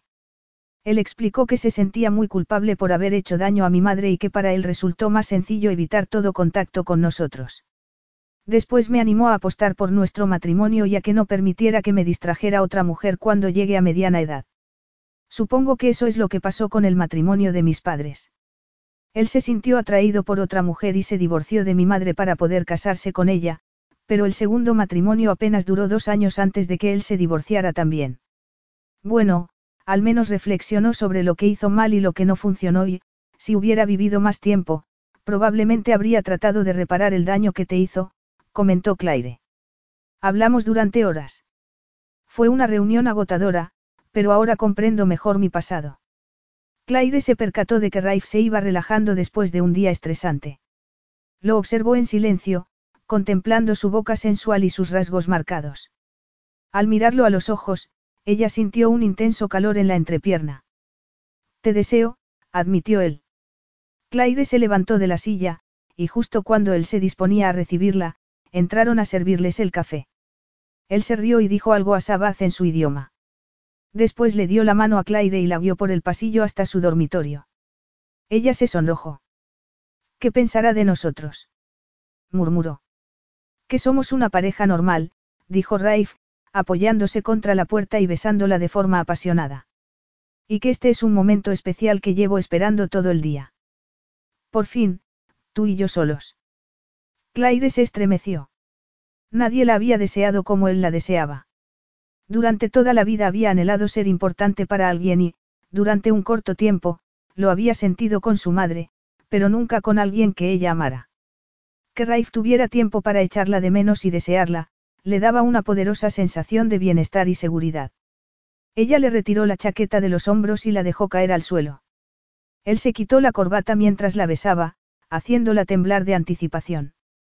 Él la giró para desabrocharle el vestido y deslizárselo por los hombros, deteniéndose para besar su piel suave antes de quitárselo del todo. Antes de llevarla a la cama, colocó la mano sobre su vientre ligeramente abultado y dijo. Nuestro hijo empieza a estar presente. Es increíblemente sexy. Sexy. Repitió ella. ¿Cómo puede ser sexy? El bebé que llevas en el vientre es nuestro, y eso me hace sentir orgulloso. Él hablaba con sinceridad y ella lo creyó. Claire sonrió y se quitó los zapatos. Él se desnudó y, durante un instante, se detuvo para contemplar su lencería de encaje y se alegró de haberla encontrado y de que le hubiera dado tantas cosas. Claire se excitó cuando él se colocó a su lado como un gato salvaje. Le encantaba el aroma de su piel, su manera de moverse, el tacto de su piel. Raif le retiró el sujetador y la ropa interior e inclinó la cabeza para juguetear con la lengua sobre sus pezones hasta que ella arqueó la espalda y gimió. Es demasiado. Claire le acarició el cabello. No es suficiente, le dijo, atrayéndolo de nuevo hacia sí. El corazón le latía deprisa y ardía de deseo. Estaba preparada para él y cuando comenzó a acariciarle la entrepierna, al mismo tiempo que jugueteaba con sus pezones, ella alcanzó el orgasmo. Gimió con fuerza al mismo tiempo que convulsionaba y liberó toda la tensión que acumulaba. Y eso que no he hecho más que empezar, Aziz, comentó Raif. Eso es una queja. Susurró ella. Claro que no. Gracias a ti estoy todavía más excitado, confesó, besándola en la boca antes de darle la vuelta y colocarla de rodillas. A Claire se le cortó la respiración cuando él la penetró. Mientras lo acomodaba en el interior de su cuerpo, su corazón empezó a latir de nuevo con fuerza.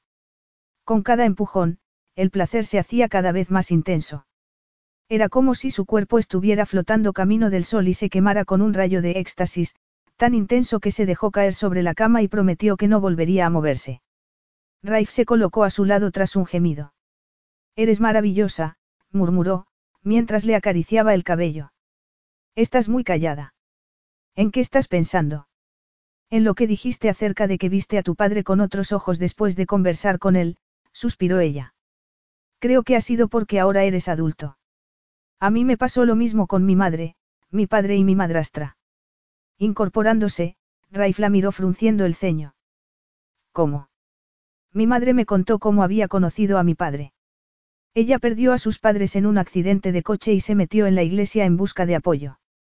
Mi padre se convirtió en ese apoyo y le aconsejó sobre todo lo relacionado con el dinero de sus padres y esas cosas. Entretanto, él se enamoró de ella, explicó. Hasta que no conocí a mi madre, no supe que mi madrastra, Sara, ya estaba en la escena y formaba parte de la congregación. Para entonces ya estaba enamorada de mi padre. Después, Sara tuvo que retirarse para ver cómo él se enamoraba de mi madre, algo que debió ser muy doloroso. Estás diciendo que tu madre se interpuso entre ellos. Sí, creo que él se habría casado con Sara si mi madre no hubiese aparecido, y cuando por fin se casó con ella, debió sentirse la segunda opción, aunque no fuera así. Imagino que tampoco ayudó tener que criar a la hija de su rival. Y no estoy segura de si yo he sido justa con ella. Nunca me trató mal, simplemente no me mostraba el mismo afecto que a su propio hijo. Quieres decir que ella lo hizo lo mejor que pudo, pero que no fue capaz de fingir el afecto que no sentía por ti. Tú nunca has mencionado a tu madre. ¿Por qué? No me gusta hablar de ella. Me parece ser desleal. Raif volvió la cabeza y se puso tenso. Se hizo un silencio y Claire se preguntó qué era lo que él ocultaba y no quería contarle. ¿Cómo voy a comprar ropa de premamá si el palacio está de luto? Me parece un poco frívolo ir de compras en un momento como este, suspiró Claire, dispuesta a cambiar de tema. ¿Y dónde puedo comprar patatas con sal y vinagre? Si tuviera mi pequeña cocina, podría hacerme mis propios aperitivos. Los vendedores vendrán aquí. Yo lo organizaré, dijo Raif. Y Sabaz te encontrará las patatas. Estoy haciendo una montaña de un grano de arena, sonrió Claire. A veces lo hago. Dos meses y medio más tarde, Claire sonrió al ver que Raif sonreía ante las cámaras subido a una enorme excavadora amarilla. Por fin habían empezado a abrir la tierra en Rabalisa, el primer paso para la creación del nuevo puerto que construirían en el mar de Arabia. Era un evento importante y el lugar estaba lleno de políticos, líderes tribales y periodistas. Claire estaba vestida con unos pantalones holgados y una túnica blanca que solo mostraba una pizca su embarazo. Una vez que había acabado el periodo de luto en el palacio, sus vidas habían cambiado por completo. Raif estaba fuera la mayor parte de los días, reuniéndose y recibiendo gente.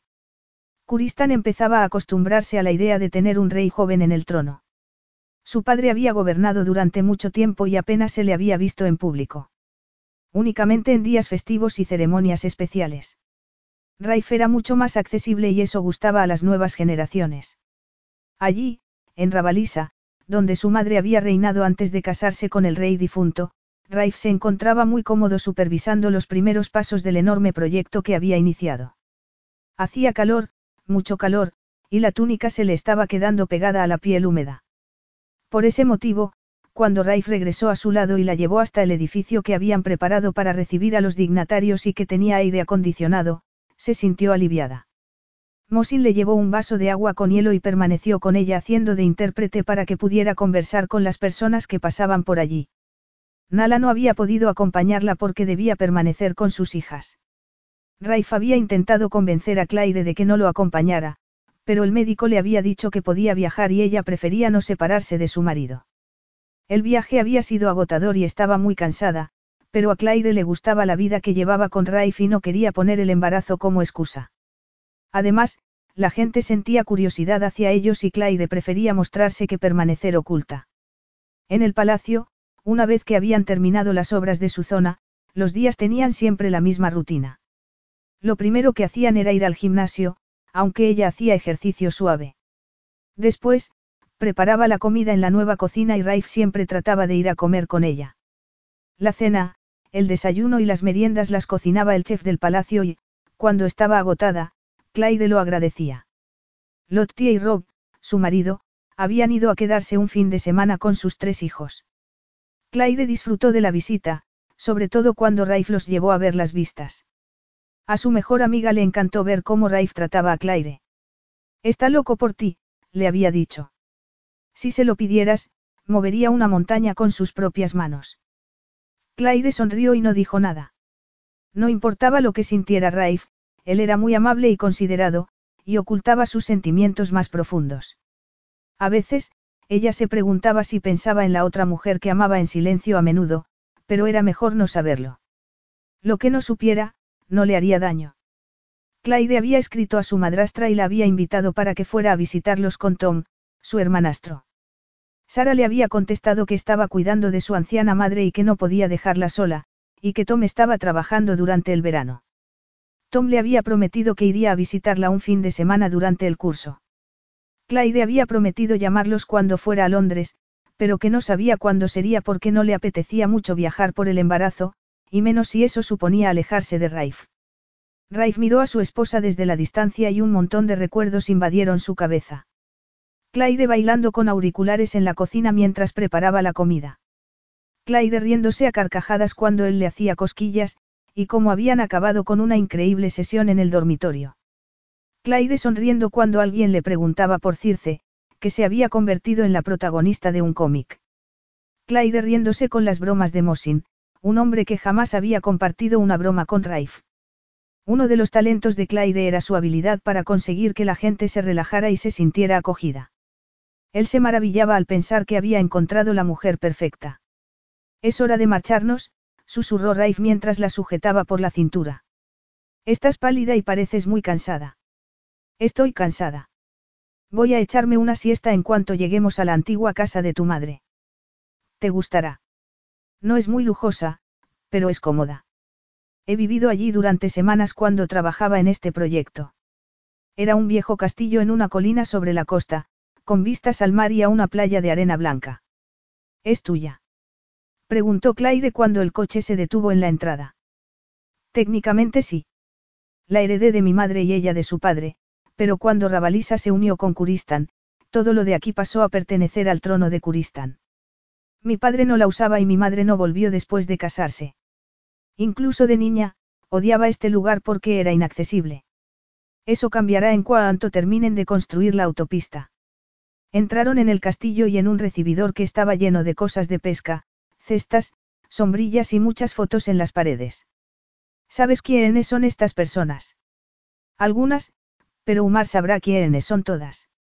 Esta también fue la casa de su infancia, le recordó. Enséñame a tu madre. Él le enseñó a una niña con vestido. Era muy guapa. La primogénita, la futura reina de Rabalisa, suspiró. Vamos al piso de arriba y así podrás acostarte. En la pared del dormitorio había una foto de una mujer morena muy guapa, vestida de forma glamurosa. ¿Es tu madre? Preguntó Claire mientras se quitaba los zapatos. Era espectacular, no. Mientras Claire se quitaba la ropa, notó que Raif se puso tenso. ¿Por qué sientes tanta curiosidad por ella? ¿Por qué no hablas de ella? contestó. ¿Por qué? Eso es lo que me pregunto. Soy humana. Raif se acercó a la ventana. Porque mi madre es una fuente de sentimientos de vergüenza para mí, admitió.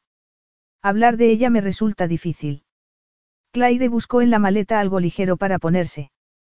¿Y por qué? Su comportamiento en Londres, cuando se convirtió en la ex esposa de mi padre, provocó muchos escándalos y destruyó su reputación. Se volvió alcohólica, pero también promiscua. Se acostaba con cualquier hombre, incluso aunque estuviera casado. Mis hermanos se negaron a que los asociaran con ella y dejaron de visitarla.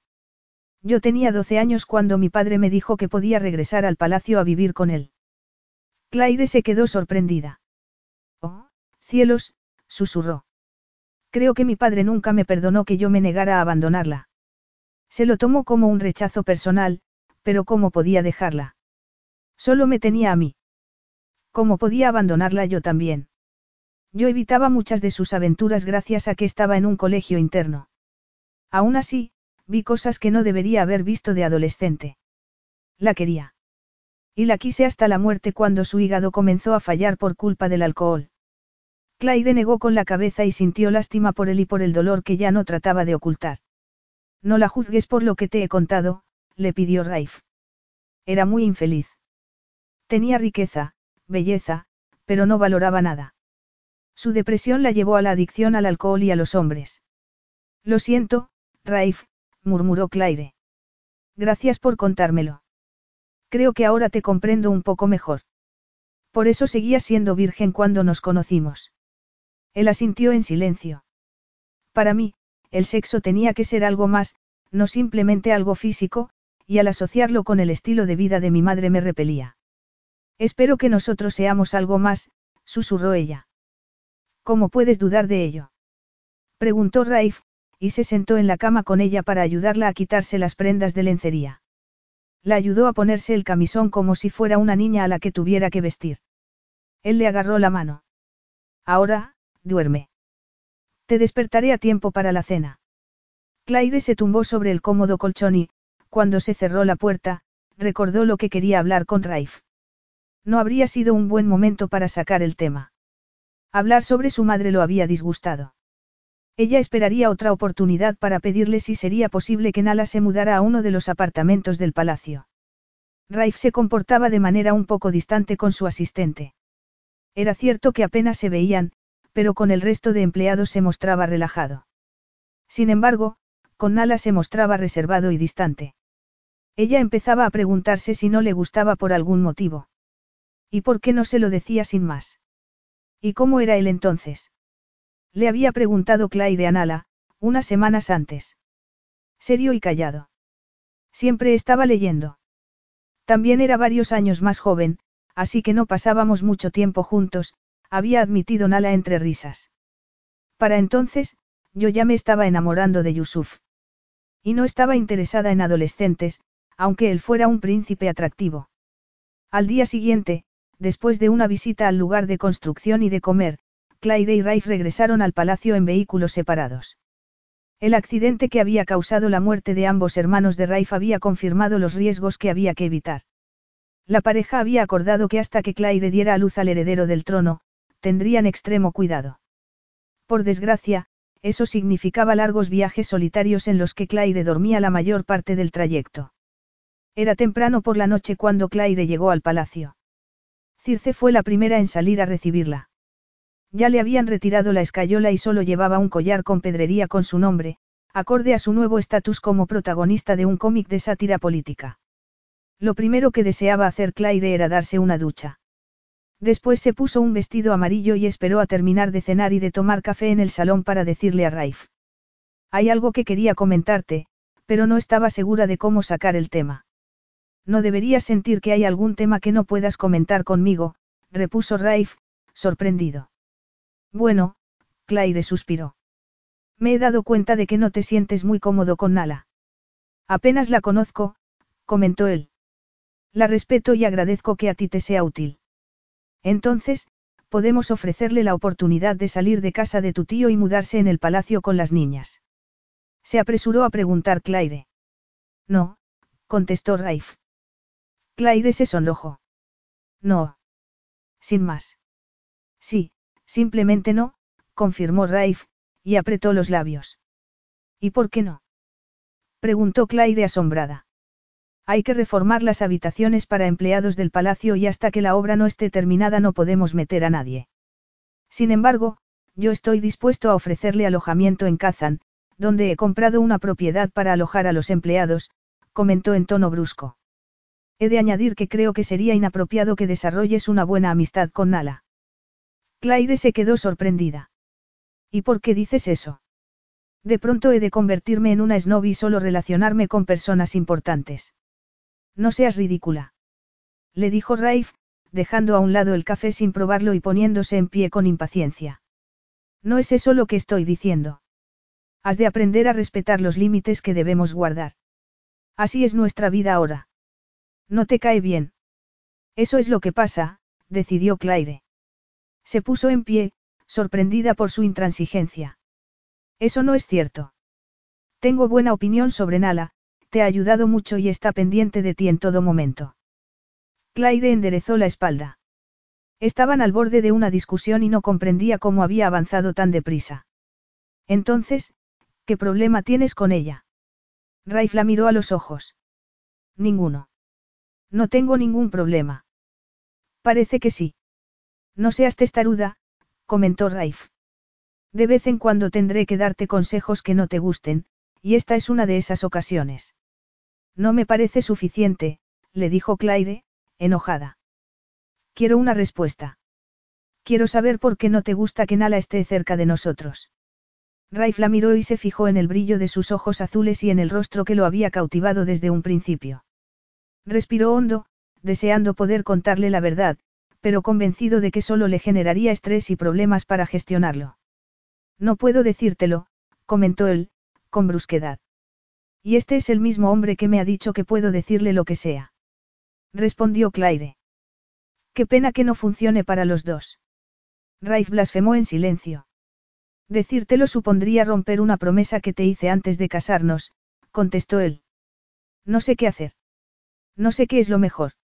Dímelo tú. Claire no tenía ni idea de a qué se refería. Pestañeó y respiró hondo para tratar de despejar su cabeza. Raif. Nala es la mujer de que la yo creí estar enamorado durante años, comentó él en voz baja, se notaba que le resultaba muy difícil admitirlo, por la tensión que mostraba en su rostro. Capítulo 10. Claire lo miró durante unos segundos.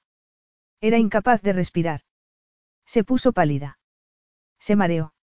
Y se sintió terriblemente estúpida. ¿Cómo había podido estar tan ciega? cómo había olvidado la promesa que le había pedido que hiciera antes de su matrimonio. Ella le había dicho que no le dijera el nombre de la mujer que amaba, y Raif había tratado de cumplir su promesa hasta que ella insistió en que le diera respuestas.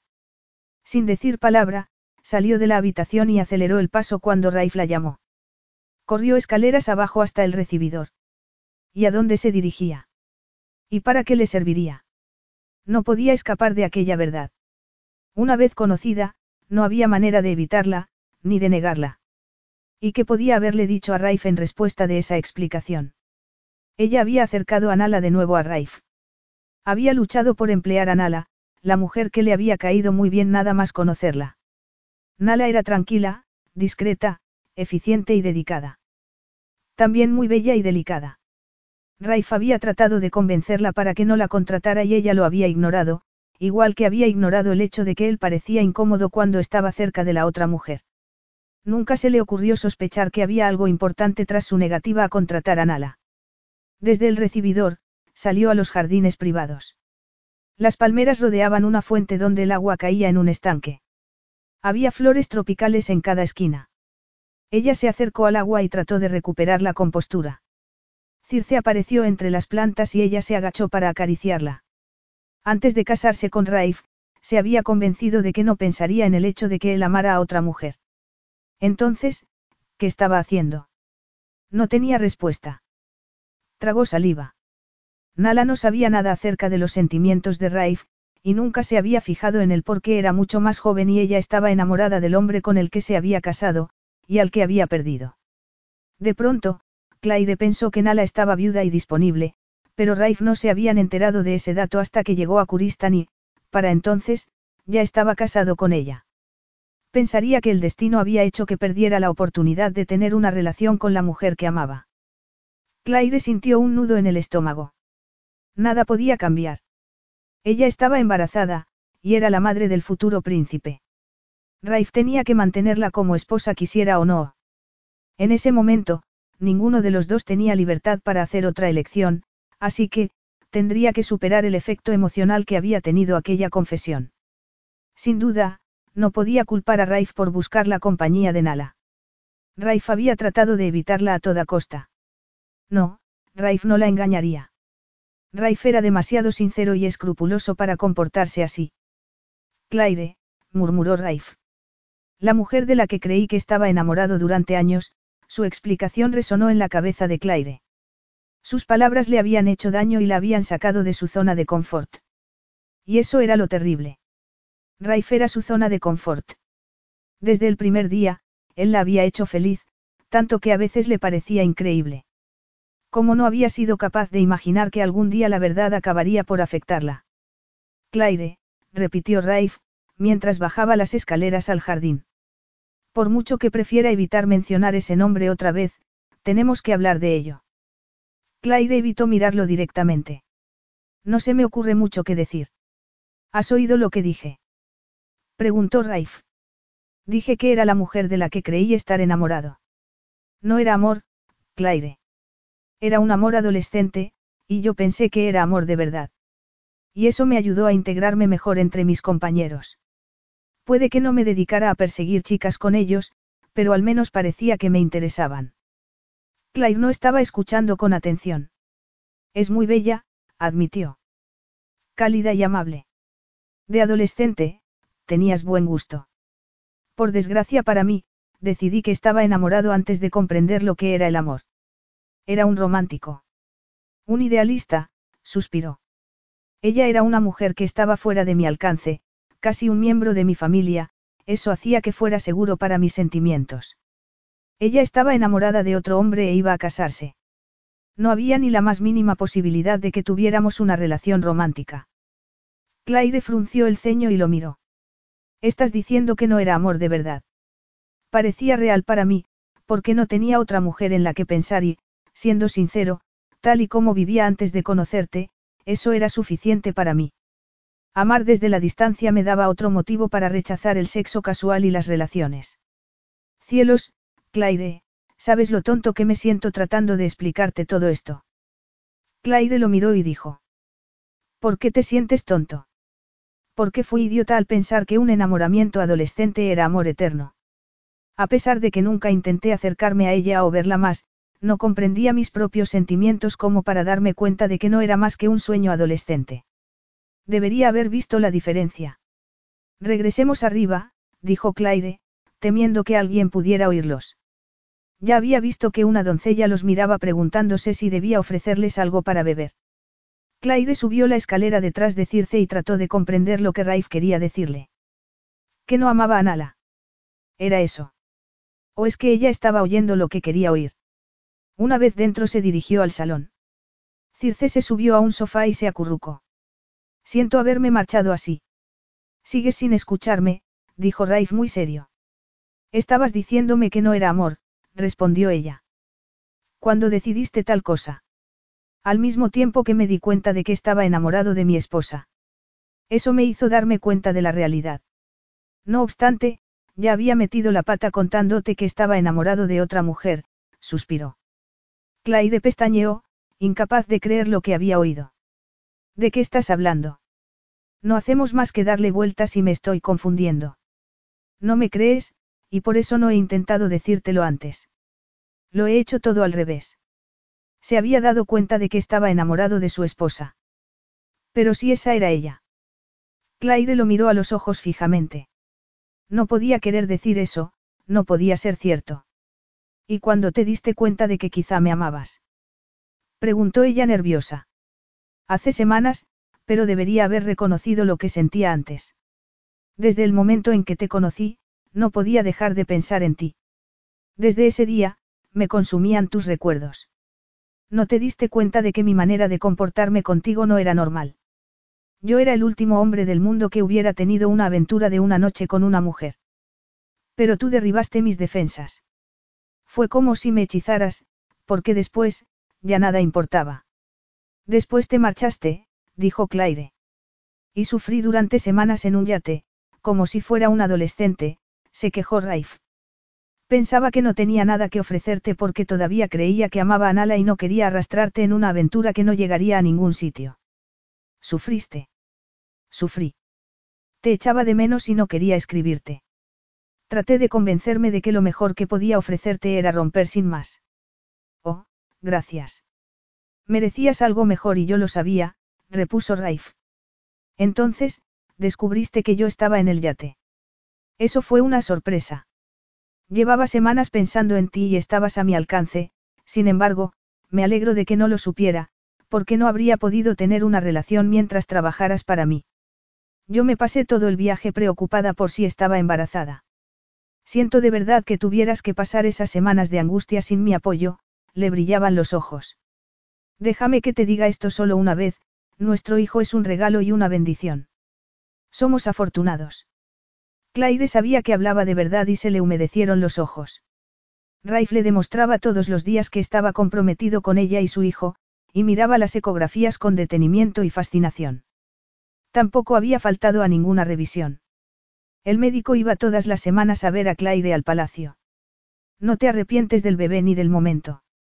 Lo más importante que ha hecho nuestro hijo es traerte de nuevo a mi lado, comentó Raif con una gran sonrisa. Me has puesto la vida patas arriba.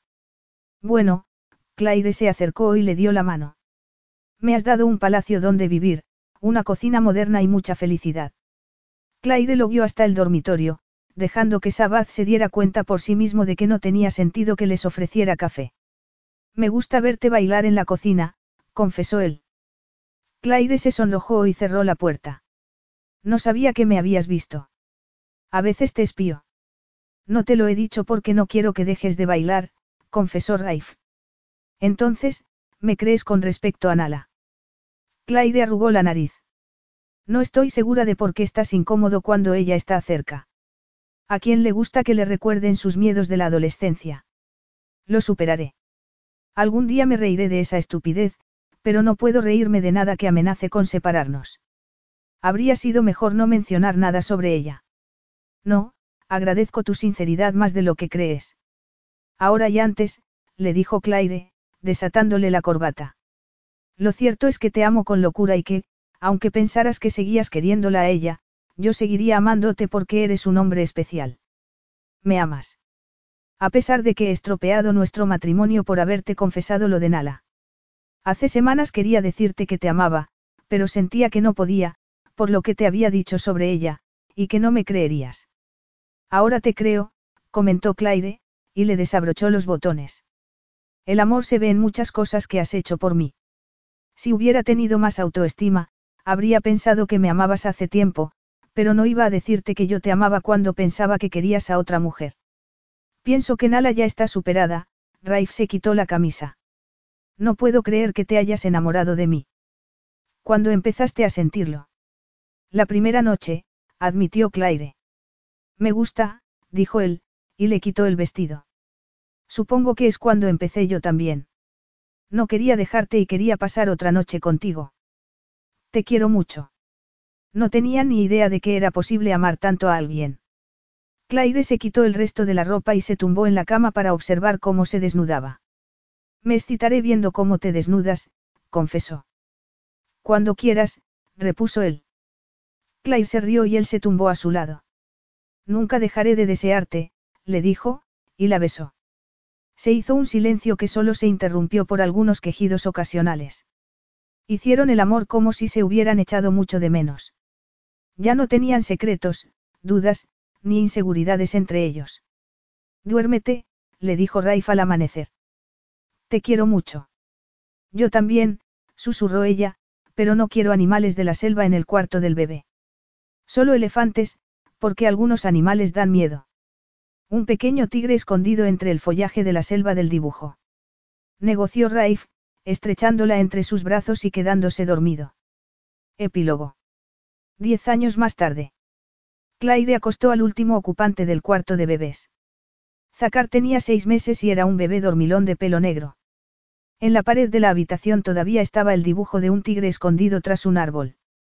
Aunque Circe, y Ninja, un gato siamés, también tenían su sitio. Claire sonrió al pensar en su hijo mayor, Rohan, un niño que se había despertado muchas noches y que, a los nueve años, todavía necesitaba menos horas de sueño que otros niños. En el segundo embarazo había tenido gemelas, y Salima y Madilla, habían requerido tanta atención que tuvieron que contratar dos niñeras. Zacar sería el último hijo porque Claire consideraba que cuatro era un buen número, y más cuando tenían dos niños y dos niñas. Ella sabía que Raif adoraba los bebés y que trataría de convencerla para tener otro. En los años que llevaban de matrimonio, Claire había ganado seguridad. Había aprendido a desempeñar su papel y ya no necesitaba un intérprete para hablar. Nala se había enamorado locamente de uno de los amigos de Casif, que pertenecía al cuerpo diplomático, y se había casado antes de irse a vivir a Londres. Claire la echaba de menos, pero Estella se había convertido en una buena amiga después de que Casif regresara a Kuristán. Ellos tenían tres hijos y las dos familias pasaban mucho tiempo juntas. Su hermano Tom iba a visitarlos a menudo y ella siempre pasaba a verlo cuando iba a Londres. Sara, su madrastra, había fallecido por un problema de corazón y, por eso, Tom y ella habían hecho un esfuerzo extra por pasar tiempo juntos. Circe, había tenido descendencia con Ninja, el gato siamés que le había regalado Raifa Claire en su primer aniversario. Ellos se quedaron dos gatitos, Radio y Bastet, que estaban muy unidos a los niños. Mientras Claire acostaba al hijo más pequeño, Raif entró con ella y acarició la cabeza de su hijo. ¿Todo preparado? preguntó. Me siento culpable por dejar a los niños, admitió Claire. Lo van a pasar fenomenal con Casif y Estella. Nuestros hijos tienen muchas vacaciones. Este es nuestro aniversario especial. Diez años desde el primer día que nos conocimos. Era cierto que a los niños les gustaba pasar tiempo fuera del palacio. Solían pasar días en Rabalisa, hacer viajes en yate e incluso visitar las alpujarras. Y esa noche, mientras caminaban desde la cala hasta la casa donde habían pasado la primera noche juntos, los dos tuvieron muchos recuerdos. Debería haberme desnudado en la cala, bromeó Claire. Solo en la oscuridad y con compañía, dijo Raif, aunque no pienso dejarte salir pronto, Aziz. Claire se rió. A diferencia de otras mujeres, ella solía celebrar dos aniversarios cada año, el de su primer encuentro, y el de la boda. Le resultó muy extraño entrar en la casa donde había pasado meses con su difunta madre. Raif se la había comprado como regalo de Navidad y la había reformado, así que, estaba llena de comodidades. Raif se apoyó contra la puerta del dormitorio y se quitó la chaqueta muy despacio. ¿Sigues pensando que soy atractivo? Preguntó bromeando. Sí, y soy una mujer superficial que te adora solo por tu cuerpo, bromeó ella. Él le sujetó el rostro y la besó de forma apasionada. Te quiero mucho, Claire. Te quiero más cada año que pasa. Yo también te quiero, susurró ella. No volvieron a bajar a la cala hasta después de medianoche. Mosin mantuvo al equipo de seguridad a distancia. Gracias a que Raif insistió en que debían hacerlo todo igual que la primera noche, Claire concibió a su quinto y último hijo, y finalmente, Raza, nació nueve meses más tarde. Fin.